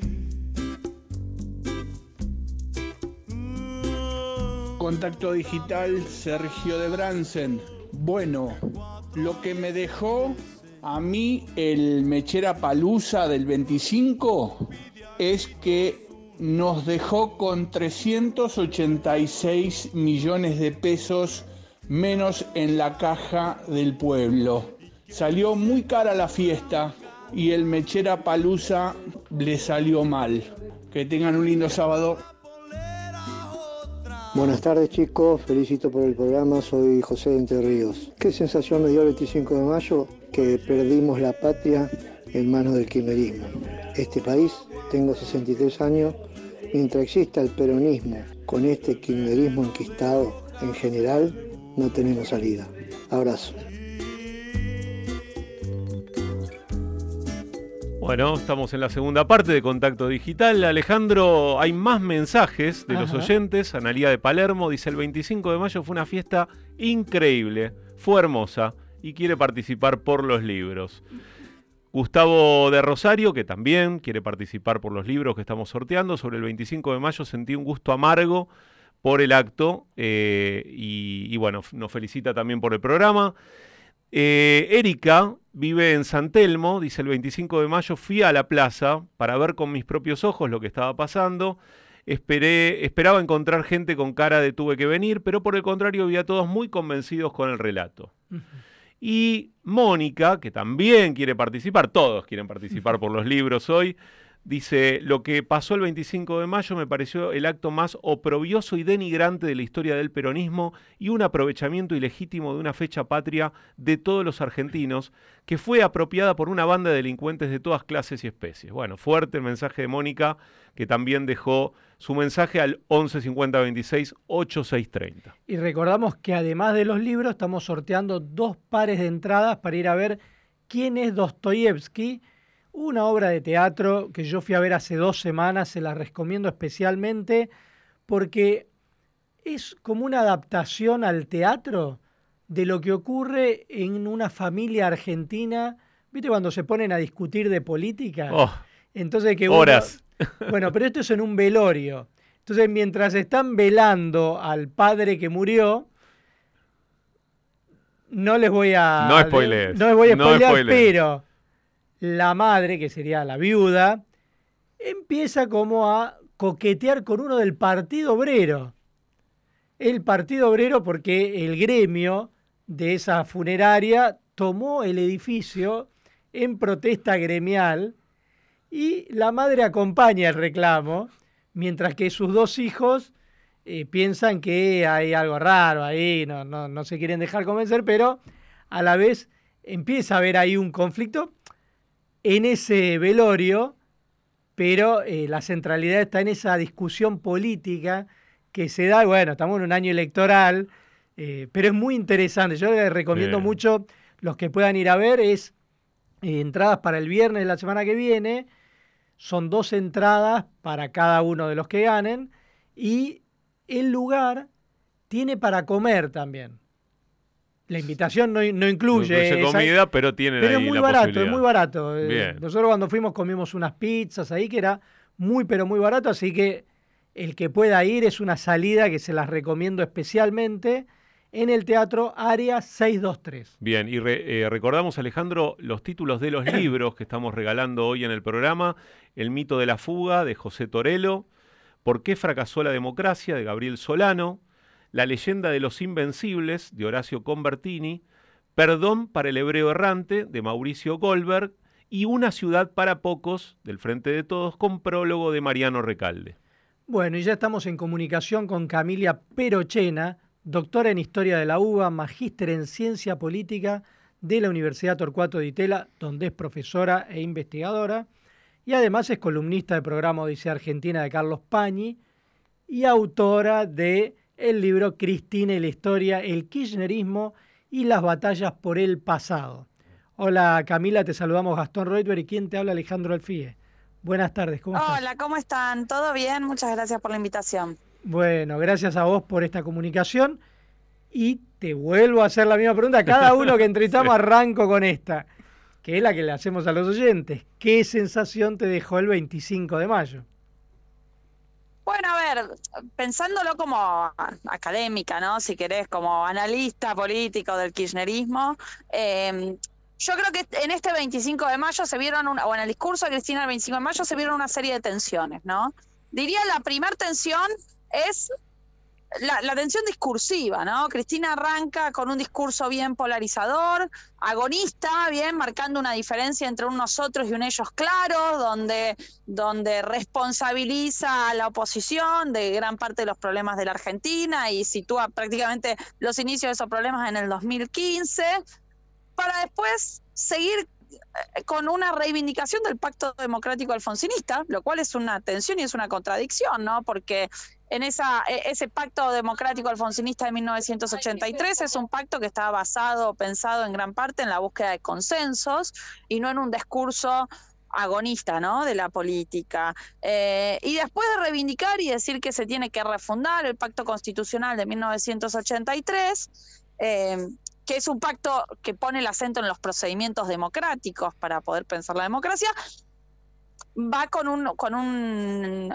con un ataque claro y una crítica clara al Poder Judicial y a la Corte Suprema, ¿no? Lo cual otra vez entra en tensión con esta idea de refundar el Pacto Democrático del 83. Entonces, yo creo que, o mi primera conclusión en relación con, con el acto y específicamente con el discurso de Cristina, es esa, esa, es esa contradicción entre, entre buscar reivindicar la democracia, pero al mismo tiempo, la democracia alfonsinista, si querés, o la del 83, pero al mismo tiempo erosionar las bases de esa democracia, ¿no? Que serían la búsqueda de consensos y la cuestión republicana de la democracia. Eso por un lado. Y por otro lado, yo creo que en ese acto hay una otra gran contradicción, que es que Cristina está llamando a que eh, eh, a un sucesor, ¿no? A que se geste un sucesor, a que aparezca un sucesor, eh, pero al mismo tiempo es la única oradora del acto. Mm. Eh, es decir, busca eh, correrse políticamente porque dice yo no voy a ser candidata, es momento de que sean los hijos de la generación diezmada los que, los que tomen la posta, pero hace un acto donde la centralidad política la tiene únicamente ella. entonces, esa es otra tensión que para mí es evidente en el, acto y que, que, deja en claro las dificultades que tienen líderes carismáticos, como es el caso de Cristina, para, para gestionar una sucesión del poder, ¿no? Camila, siguiendo un poco tu línea de pensamiento, ¿se puede decir que el kirchnerismo es uno de los, de los movimientos políticos que más apeló a la resignificación de los hechos históricos y a la construcción de su propio relato, haciendo también una lectura propia de la historia? Yo creo que en el siglo XX sí, o sea, considerando el siglo XX y XXI, sí. Eh, sin duda es el que eh, el kirchnerismo, más que nada Cristina, ¿no? El, kirchnerismo en su etapa cristinista, creo que es el, el, gobierno que más apeló al pasado. Cristina en el 51% de sus discursos hizo hacía referencia al pasado, creó nuevos monumentos, nuevos museos y escenificó la historia en permanentes actos públicos como el que se pudo ver ayer, pero como que el que se podía ver varias veces al año durante su presidencia, ¿no? Eh, y yo creo que esa em, preponderancia del pasado en el discurso y en los actos y en los rituales estuvo acompañada también de lo que ella llamaba una reescritura de la historia, ¿no? Ella decía que venía a contar la verdadera historia y que la historia había sido por 200 años falsificada. Eh, en esa reescritura de la historia, que en realidad no es tan nueva, lo que Cristina llama la nueva historia, en realidad es la historia de matriz revisionista que está presente en la Argentina de la del 30, que se popularizó en los 60, que tuvo diferentes, que fue muy heterogénea, tuvo diferentes versiones, pero ella abreva su discurso, su narrativa histórica ahí, ¿no? En esa eh, en, esa, en esa tradición historiográfica. Eh, y yo creo que sí, que, que para ella era muy importante dar esa batalla cultural, lo que ella llama la batalla cultural, o reescribir la historia, porque desde su perspectiva era la base para combatir lo económico y social, ¿no? Y, yo creo que eso se sigue viendo hoy en el kirchnerismo, digo, en un contexto donde no hay nada para mostrar en términos económicos y sociales, no hay nada bueno para mostrar en términos económicos y sociales.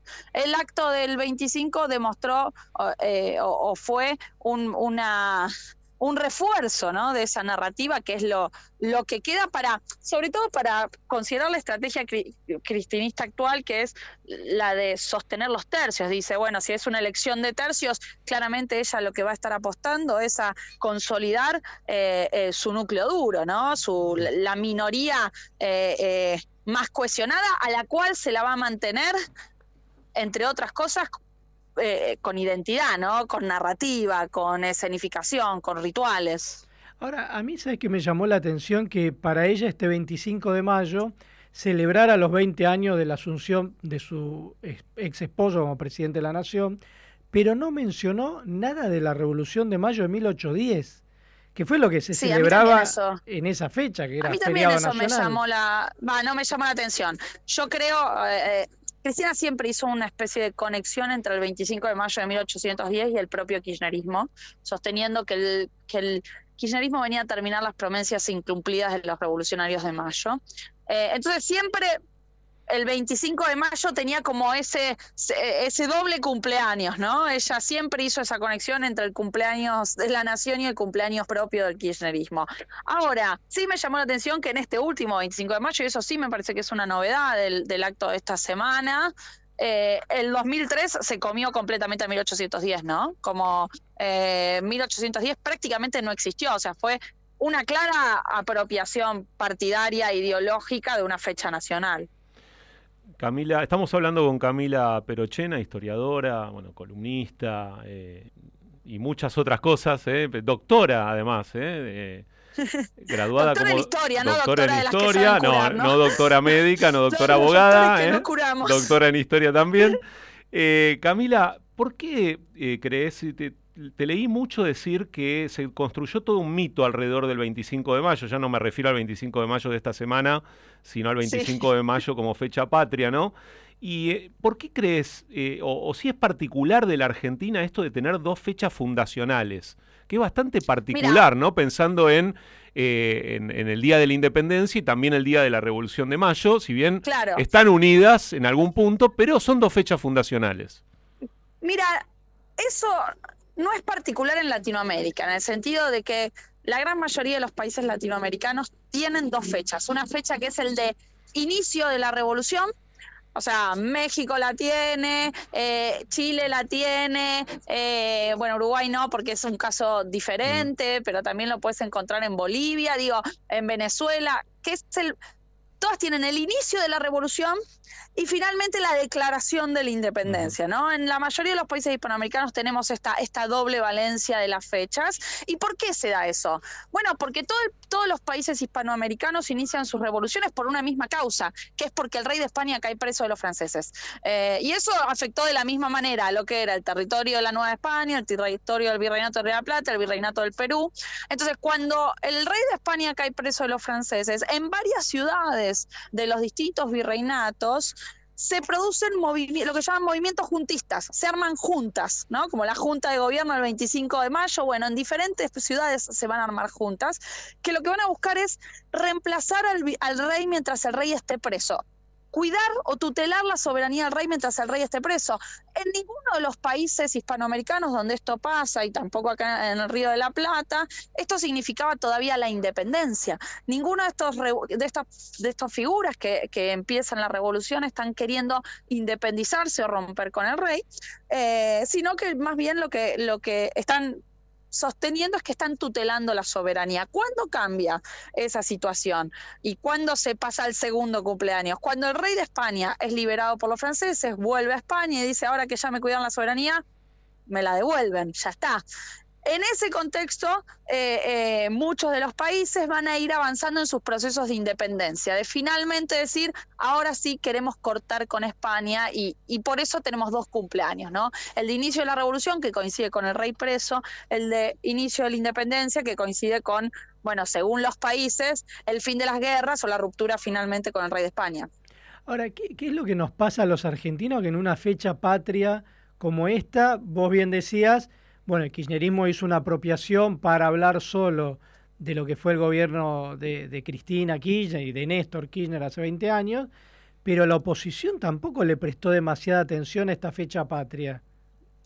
Bueno, yo creo que, la oposición está bastante enfrascada en sus internas y no está pudiendo construir una narrativa histórica o una visión de país clara que tenga una clara visión de pasado, presente y futuro, ¿no? Creo que eh, el PRO tradicionalmente no tuvo una narrativa histórica clara, o sea, no, no, no presentó esa concatenación entre pasado, presente y futuro, porque en el caso de Macri creía que mirar al pasado era tener una mirada nostálgica de, de la Argentina creo que la reta ha intentado construir algún tipo de narrativa, pero por el momento no sé, no, no hay en el en Juntos por, en el PRO, voy a decir en el PRO, porque el radicalismo ha tenido sí visiones de la historia, pero no hay en el PRO una clara visión de, de, la historia argentina y por ende tampoco hay una clara visión del presente y del futuro, ¿no? Me parece que, que va un poco de la mano.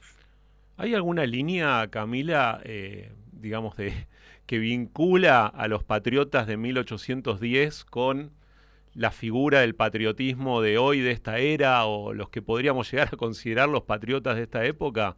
¿O estamos hablando de eh, gente completamente diferente?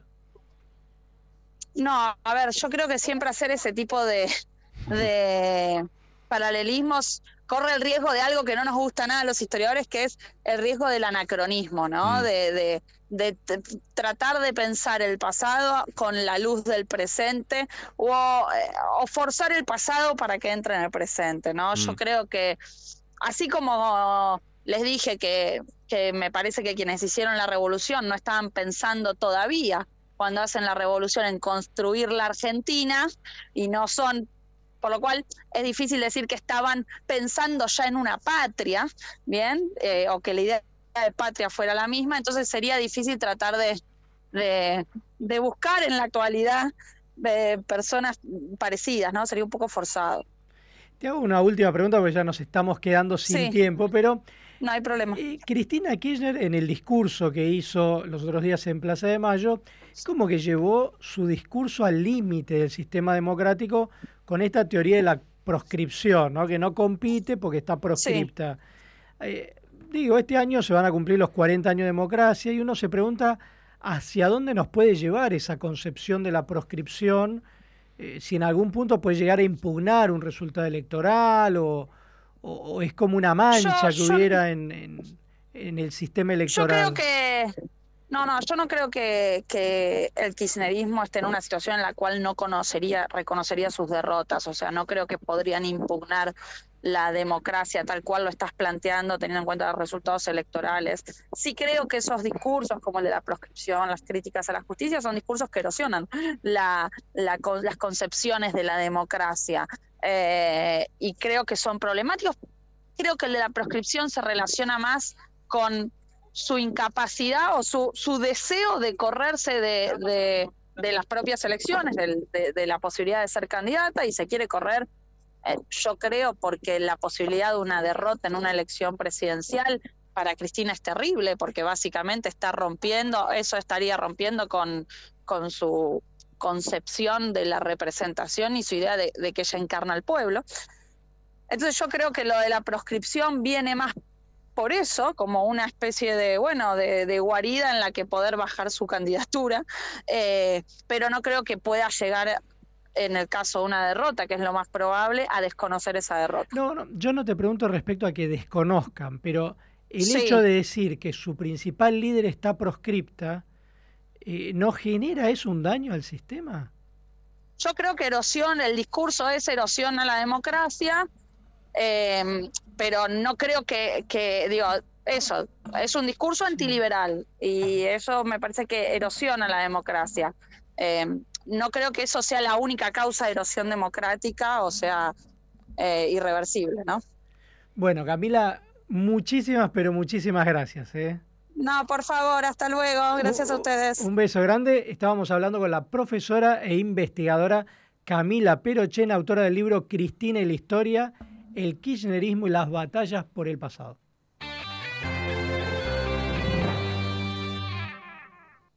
Vení a Sodimac. Tenemos la mayor variedad de productos y financiación para equiparte para el frío. Te esperamos en Sodimac.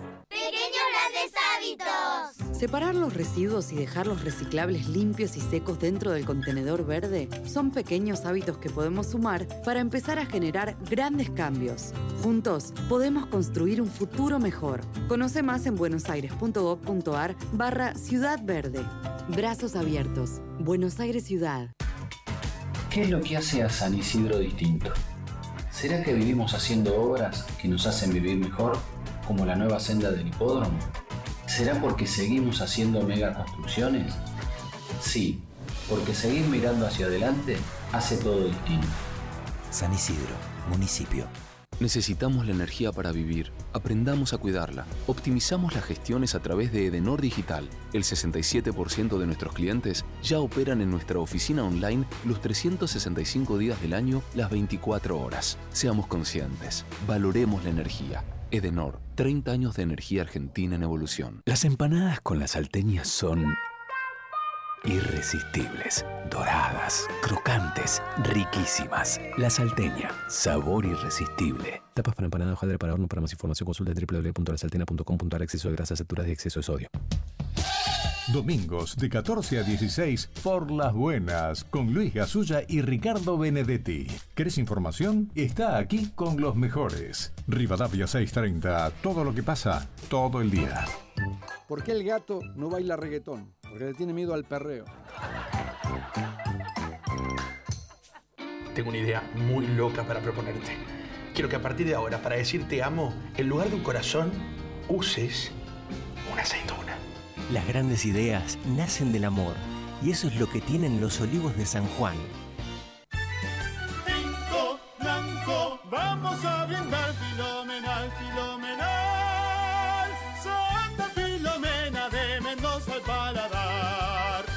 Filomena, único, un vino filomenal.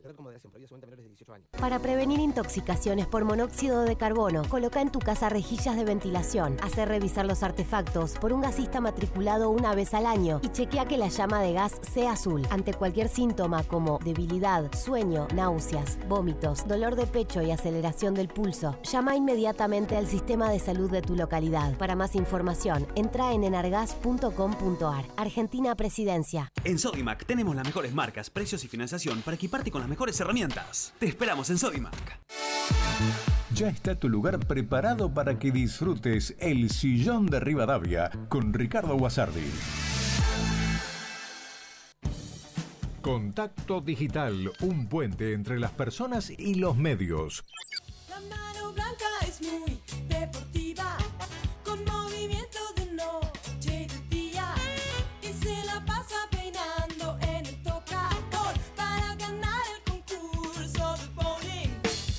Hola gente de Contacto Digital. Bueno, escuchándolo acá como todos los sábados. Tristeza, tristeza es la palabra que me causó el 25 de mayo. No hubo ni siquiera una referencia y esta gente se adueña de todo, de la plaza, de las fechas. Hay tantas fechas que no, no recordaron en el calendario como Daddy.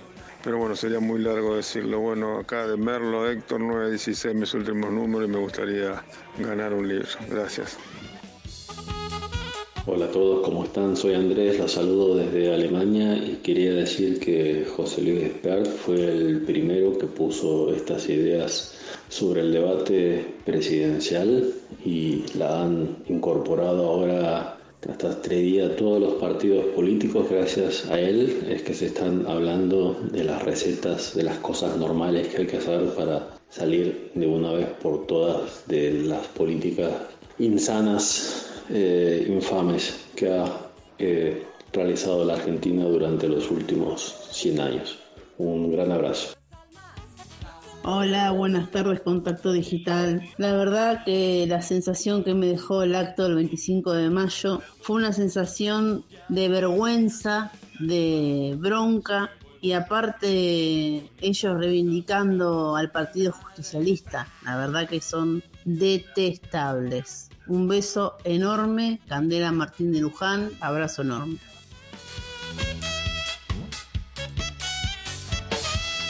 Y de a poco vamos transitando la etapa final de Contacto Digital con más mensajes de los oyentes. Alejandro Gustavo de Almagro, que quiere participar, por supuesto, por los libros que regalamos hoy en el programa.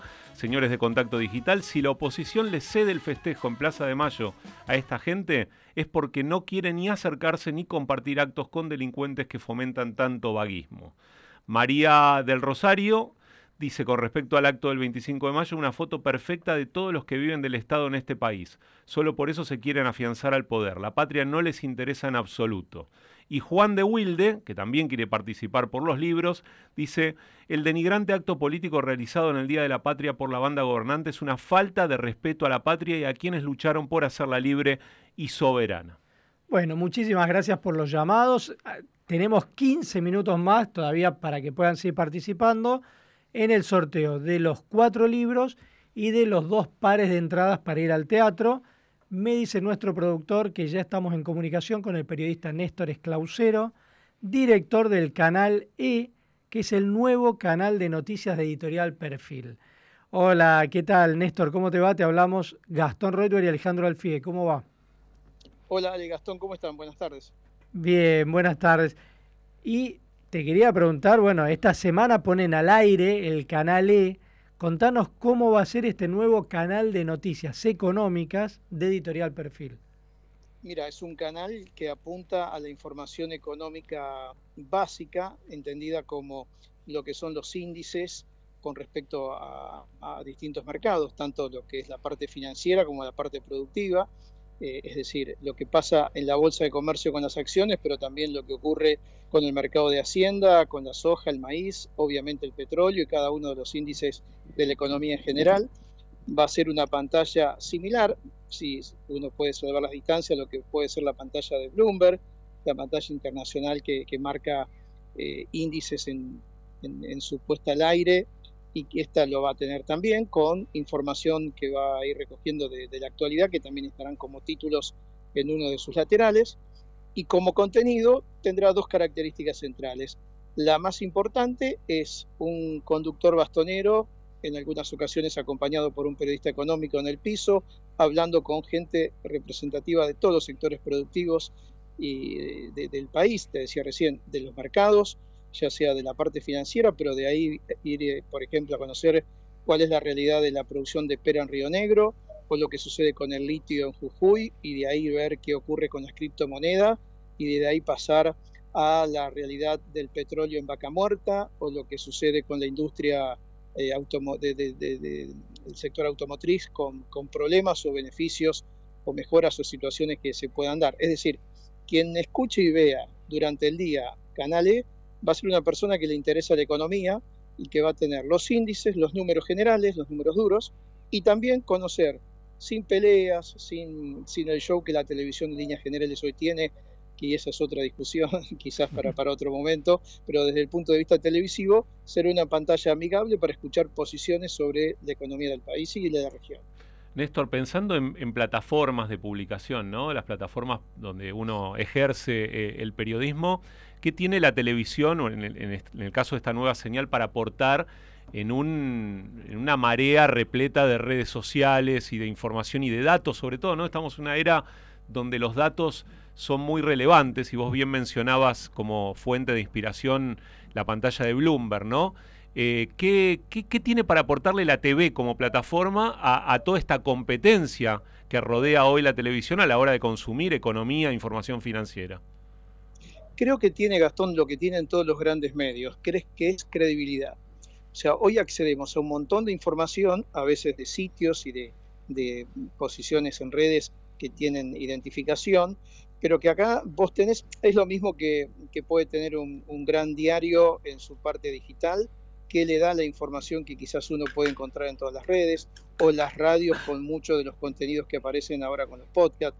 Lo que tenés es esa credibilidad y además, como contaba antes, creo que va a tener un, un espacio en donde durante largas horas del día vas a tener constantemente gente hablando de economía con un perfil periodístico, con una pantalla, que logra, todavía creo, y el ecosistema de los medios, y vos de esto Gastón manejas muy bien, Alejandro obviamente también, todavía los medios tradicionales con sus distintas variantes adaptándose a los tiempos, siguen siendo, y creo que es el valor agregado que tenemos todos los que estamos en los medios eh, más convencionales a, partir de, de, lo que son estas nuevas realidades digitales, siguen teniendo un valor agregado fundamentalmente en la credibilidad y en lo que es, en este caso, la concentración de toda la información en una sola pantalla. Quiero aprovechar también para consultarte, Néstor, porque vos fuiste presidente de FOPEA y también fuiste gerente de noticias de la TV pública durante la gestión de Mauricio Macri. Y el tema de los medios públicos es algo que nosotros le prestamos particular atención. ¿Qué diferencias ves entre esa gestión tuya en la TV pública y la actual, eh, digo, a nivel general, ¿no? Si tuvieras que marcar lo que ustedes trataron de hacer y que ves ahora con lo que está pasando en la TV pública. Eh, primero, permitime decirle a la audiencia y obviamente agradecerte a vos públicamente por, por seguir el tema de, los medios públicos como lo haces a nivel periodístico con tu, tu, perfil, que eso es fundamental. Muy pocos se ocupan, solamente cuando hay un escándalo, cuando hay cuestiones que a veces por el costo que tiene, etcétera, etcétera, amerita algún tipo de, de atención. Así que quiero agradecerte que, que, sigas el tema siempre tan atento y con la buena información que tenés. Mira, la cuestión de los medios públicos es sencilla. Los medios públicos son eso, de todos.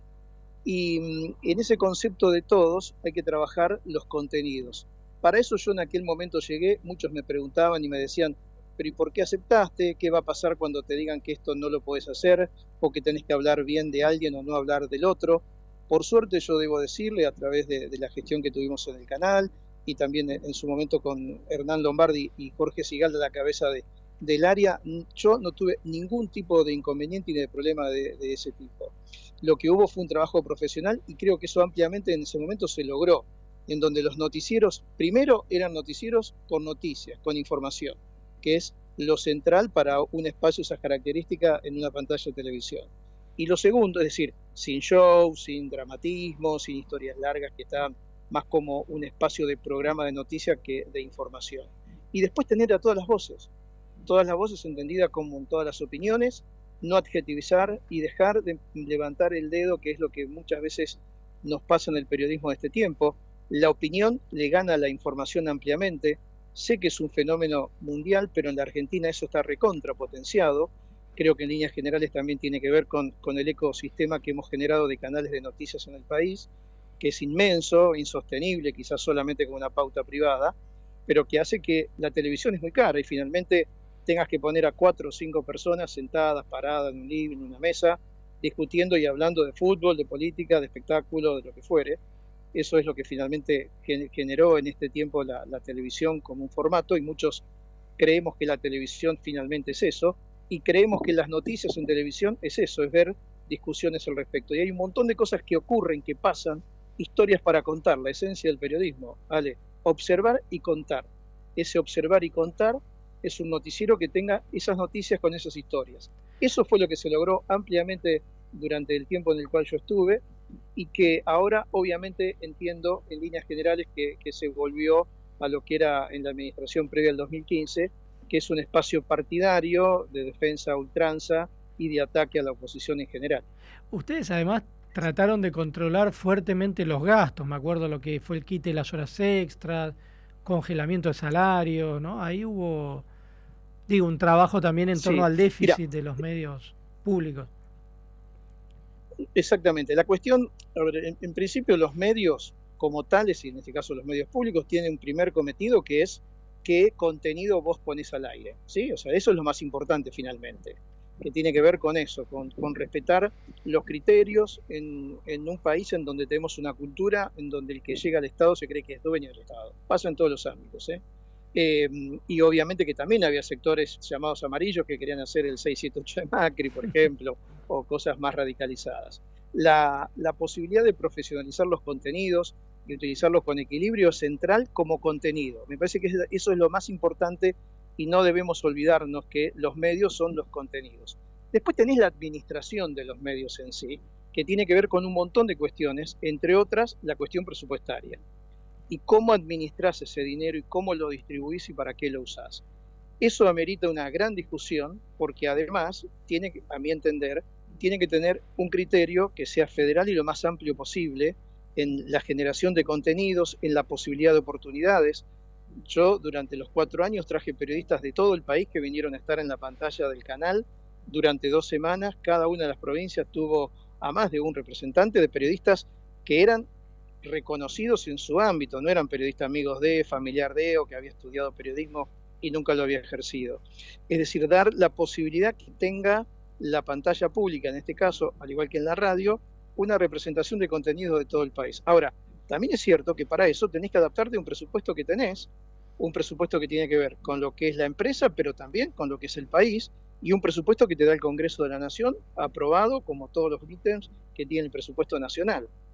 Y eso hay que administrarlo bien y hay que tener una comparación con lo que es ese presupuesto y esta calidad. La tan siempre mencionada relación con la BBC de Londres te da esa pauta, ¿no? En donde vos ves que hay, también hay un presupuesto enorme que lo pagan los contribuyentes, pero ves un contenido que yo no sé si es ideal, por supuesto que es muy lejos de la realidad nuestra y a veces es un poco odioso intentar buscar aquel, aquel modelo, pero bueno, ellos defienden el presupuesto que tienen justamente por la calidad de contenidos que tienen y no con cuestiones partidarias que voy te lleva a TV Pública está en 0,5, 0,6, 0,7, exagerando de promedio de audiencia, ¿no? Néstor, una pregunta muy cortita porque estamos ya sobre el cierre del programa, pero eh, pensando en los contenidos, vos decís los medios son los contenidos, ¿no? Eh, Alejandro y yo conocemos bien medios gráficos, medios digitales. Por ahí, en mi caso, ¿no? La, tele no es un territorio que conozca demasiado, pero pensando en un canal de economía, ¿no? De economía, de finanzas, en los últimos años vimos en medios digitales impresos cómo esa área temática se fue diversificando también a historias de emprendedores, ¿no? Por ejemplo, al tema de la movilidad, de los autos eléctricos, etcétera, ¿no? Otras temáticas por ahí más blandas, como decimos, en el medio de un ecosistema de la economía y la finanza siempre muy dominado por los números. ¿Estas temáticas más blandas van a tener lugar en el canal también? Sí, la va a tener y de hecho lo tienen. Ahí tengo lo que denomino falsa tanda, que en realidad son como pausas, falsa en el concepto que no necesariamente es comercial, en donde hay contenidos con crónicas temáticas de la realidad, más incluso información internacional, que van reflejando un poco de eso. Y también vamos a tener una franja nocturna que van a tener este, espacios de opinión y de comentarios y de programas periodísticos y algunos de ellos vinculados a emprendedores, a nuevos, a nuevos proyectos. Quizás en esto, Gastón, está lo que decía en el comienzo, ¿no? Hay un montón de cosas económicas en el país que no se conocen y que son buenas, algunas otras no lo son, pero la verdad es que hay un montón de situaciones hacia un lado o hacia otro que no se conocen y que creo que es importante que se pongan en discusión. Este es un canal que va a mostrar eso, además de los números duros, como les contaba con respecto a los índices, también de contar esas historias y de exponer lo bueno y lo malo, las preocupaciones, las mejoras y las soluciones que quizás hay que presentar. Bueno, Néstor, muchísimas gracias y mucha suerte con este nuevo lanzamiento del canal. Muchas gracias, Ale Gastón. Este siempre es un gusto y atento de tenerme en cuenta. Un abrazo. Bueno, un abrazo grande. Hablábamos con Abrazo. Néstor Esclausero, director de Canal E, el nuevo canal de noticias editorial Perfil, que se presenta el martes y el jueves va a estar en el aire. Contacto Digital, un puente entre las personas y los medios.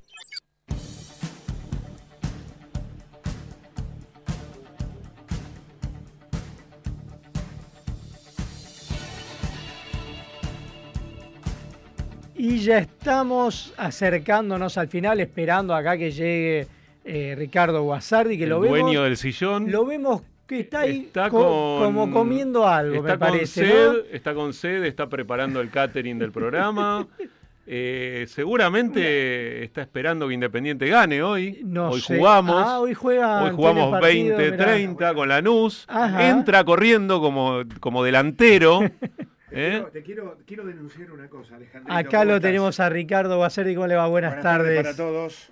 Encantado. Hola Darío. Eh, hola Ale. Eh, vos sabés que tanto Darío como yo formamos parte de una misma pasión. No, pero me rebautizaste. Soy Eh, Gastón, no Darío. este, perdón, perdón, perdón. Vamos de nuevo, vamos de nuevo. Eh, Hola, Gastón. Hola, ¿qué tal Alejandro? ¿Qué tal Ricardo? ¿Cómo estás? Compartimos una pasión que es el Club Independiente. Así es. Entonces hoy tenemos una tarde compleja porque estamos un poco tensos. Tienen partido. Tenemos partido ¿no? ocho y Y- media y demás. Pero lo que te quería contar es casi como una denuncia. No, ¿qué pasó? Eh, a la brevedad, el grupo que formamos, todos los periodistas de Independiente, Sí. en el mes de junio vamos a jugar un partido de fútbol en la cancha principal de Independiente. Ah, eso no lo tenía. Pero la situación tiene que ver con una recaudación, Ajá. lo que se junte, Van a por juntar supuesto. plata, Vamos a juntar plata, Ajá. cómo se venden las camisetas o los pantaloncitos de, los, de las grandes figuras de Independiente. ¿Para qué? Para ayudar a Independiente en esta situación, bueno, que hizo popular este chico Maratea. Sí, la recaudación de Maratea. Cuando me preguntan de- el, el coordinador de qué jugaría, yo dije, no, yo voy a hacer la locución de la transmisión. Otra cosa no podría Me ser. muero, me muero. Ah, la voz del estadio. estar relatando. Claro, o la voz del O estadio. la voz del también. estadio, la voz de, re- de relato. Que la voz del estadio, viste que siempre así. ¡Anuncian! sí. Eh, ¿Podés creer que el caradura Uh, a ver. del periodista que tenés a tu izquierda, magíster o no sé qué, ¿Qué pasó? va a jugar de nueve el partido? Ah, bien. Con bien. ese físico, ¿a vos te parece que puede jugar de nueve? Perdón, lo he visto en una gira internacional jugando al tenis y al pádel. No, no, no. Ojo, eh. No, pero son cosas distintas. Bueno, tiene un No, estado. no, no. Bueno, bueno, atlético. bueno, sí. Pero ¿sabes lo que es correr en cancha de 11? ¿Sabes lo que es correr en cancha? Pero vos sabés lo que hace un número 9. Sí. El número 9 recibe la pelota, se da vuelta y la, y la No, tiene que primero meter. la tenés que recibir mirando al arquero y Sí, distribuir a la derecha o a la izquierda ponele. y después picar. Y después usar los codos entre el 2 y el 6 para poder meterte en el área. Bueno. Tiene Bueno, ¿y- razón. ¿Y qué tiene preparado para hoy? Uy, es duro, che, lo que Yo- voy a decir. ¿Qué Voy a pasó? hablar de la iglesia argentina. Ajá, a ver qué. De esta silenciosa iglesia argentina. Ajá, ahí- que dentro sí. de sus ministerios, arzobispo. dentro de sus ministerios, tiene un área que se llama pastoral social. Sí. Eh, Esto no lo digo como una crítica. Cáritas es una institución incorruptible que ayuda muchísimo. Estoy hablando de los curas villeros también, de curas que no son villeros, pero que trabajan en barrios necesitados. Sí. Pero me llamó la atención durante los últimos años el silencio del episcopado. El silencio del episcopado. Vos sabés que Respecto Poli, a la pobreza el cardenal, claro, claro. Entonces Poli en cada una de los este, Tedeums era todo, no pasaba nada y ayer dijo que había pobreza infantil, se está yendo, Poli, sí, sabías. sí, sí. Y que tuvo una interna con el Papa, lo sabés también Sí. que el Papa confió muchísimo quien era arzobispo de La Pampa y de repente en el arzobispado de Buenos Aires se han detectado algunas cosas inconvenientes. ¿Quién asume? Un, cura, un ex cura villero que vivió en una parroquia que estaba dentro de la cava, la cava en San Isidro, Sí. pero es muy amigo de la gente de Tigre, muy amigo de la gente de Tigre. Y estuvo en Santa Cruz. Y viene del sur, ahora, ¿no? claro. Viene- sí. Sí, pero eh, hace, hace poco que es obispo Hace de, Río Gallegos, pero tiene más relación con la gente de Tigre Ajá. que con la gente de Río Gallegos. Porque muchos de los que están hoy en el gobierno no viven en Río Gallegos. Con la gente de Tigre te, te referirás a los funcionarios tigrenses en, en el gobierno en este momento. Massa, digamos, Te digo, como ¿no? para dar un poco más de dato. Ah, eh, bueno, eh, no sé, sí. Sí. No sé, sí. Es muy Te amigo. preguntamos es porque estás muy con el amigo- tema, ¿no? Mira, mira, escuchá, te digo de quién es muy amigo. A ver, a ver. García Cuervas, le dicen el gallego. Como ninguna, mm, no tiene pena Ah, de abandoneón. Viene de enigmático y Sí, Guasardi, sí, ¿no? está misterioso. Pero- Ahora, yo digo una cosa, ¿qué. Lo que pasa Che. es que la iglesia, viste que perdura más de mil años. ¿Por qué? Porque es una institución que usa metáforas, parábolas, y parece que acá está aprendiendo de eso WhatsApp. He aprendido algo. No, no, no, no. Yo soy, este, yo, yo soy, eh, practico la religión católica apostólica romana. Sí, sí. Y si, y, y- y- y hoy, por ejemplo, los cristianos, no estoy hablando de los católicos apostólicos, sí. estoy hablando de las iglesias este, cristianas, han crecido exponencialmente en el Gran Buenos Aires. Muchísimo, ¿Por qué? Y porque evidentemente no estás pastoreando como corresponde. Hay como un abandono del territorio. ¿no? Sí. Bueno, ¿listo? Listo, nos estamos yendo. eh, ya llega el rotativo del aire de Radio Rivadavia. Después Ricardo Guasardi con el sillón de Rivadavia. Hoy estuvieron Facundo Raventos. A Joaquín Pérez Laudicio lo tenemos, pero a la distancia. Y Cecilia Domínguez, que hoy estuvo trabajando mucho en el canal de gira, así que no la pudimos no, tener no, acá no. en contacto Pero digital. la esperamos el próximo sábado. La por esperamos exactamente. En la operación técnica, Camila González, J. Castro en edición, Matías Muñoz en redes sociales. Y tenemos que dar los ganadores de los Claro, libros. nos olvidamos. Mónica de Capital Federal, DNI terminado en 970, ganó Perdón para el Hebreo Errante. Ana Delía de Palermo, DNI terminado en 050, Una Ciudad para Pocos. Flora de Capital Federal, DNI terminado en 541, La Leyenda de los Invencibles. Y Alicia de Capital Federal, DNI terminado en 790, Las Entradas para el Teatro. Nos queda un libro y un par de entradas que vamos a estar sorteando en la semana en nuestra cuenta de Instagram. Y nosotros ya no estamos yendo. Esto fue Contacto Digital, un puente entre la gente y los medios.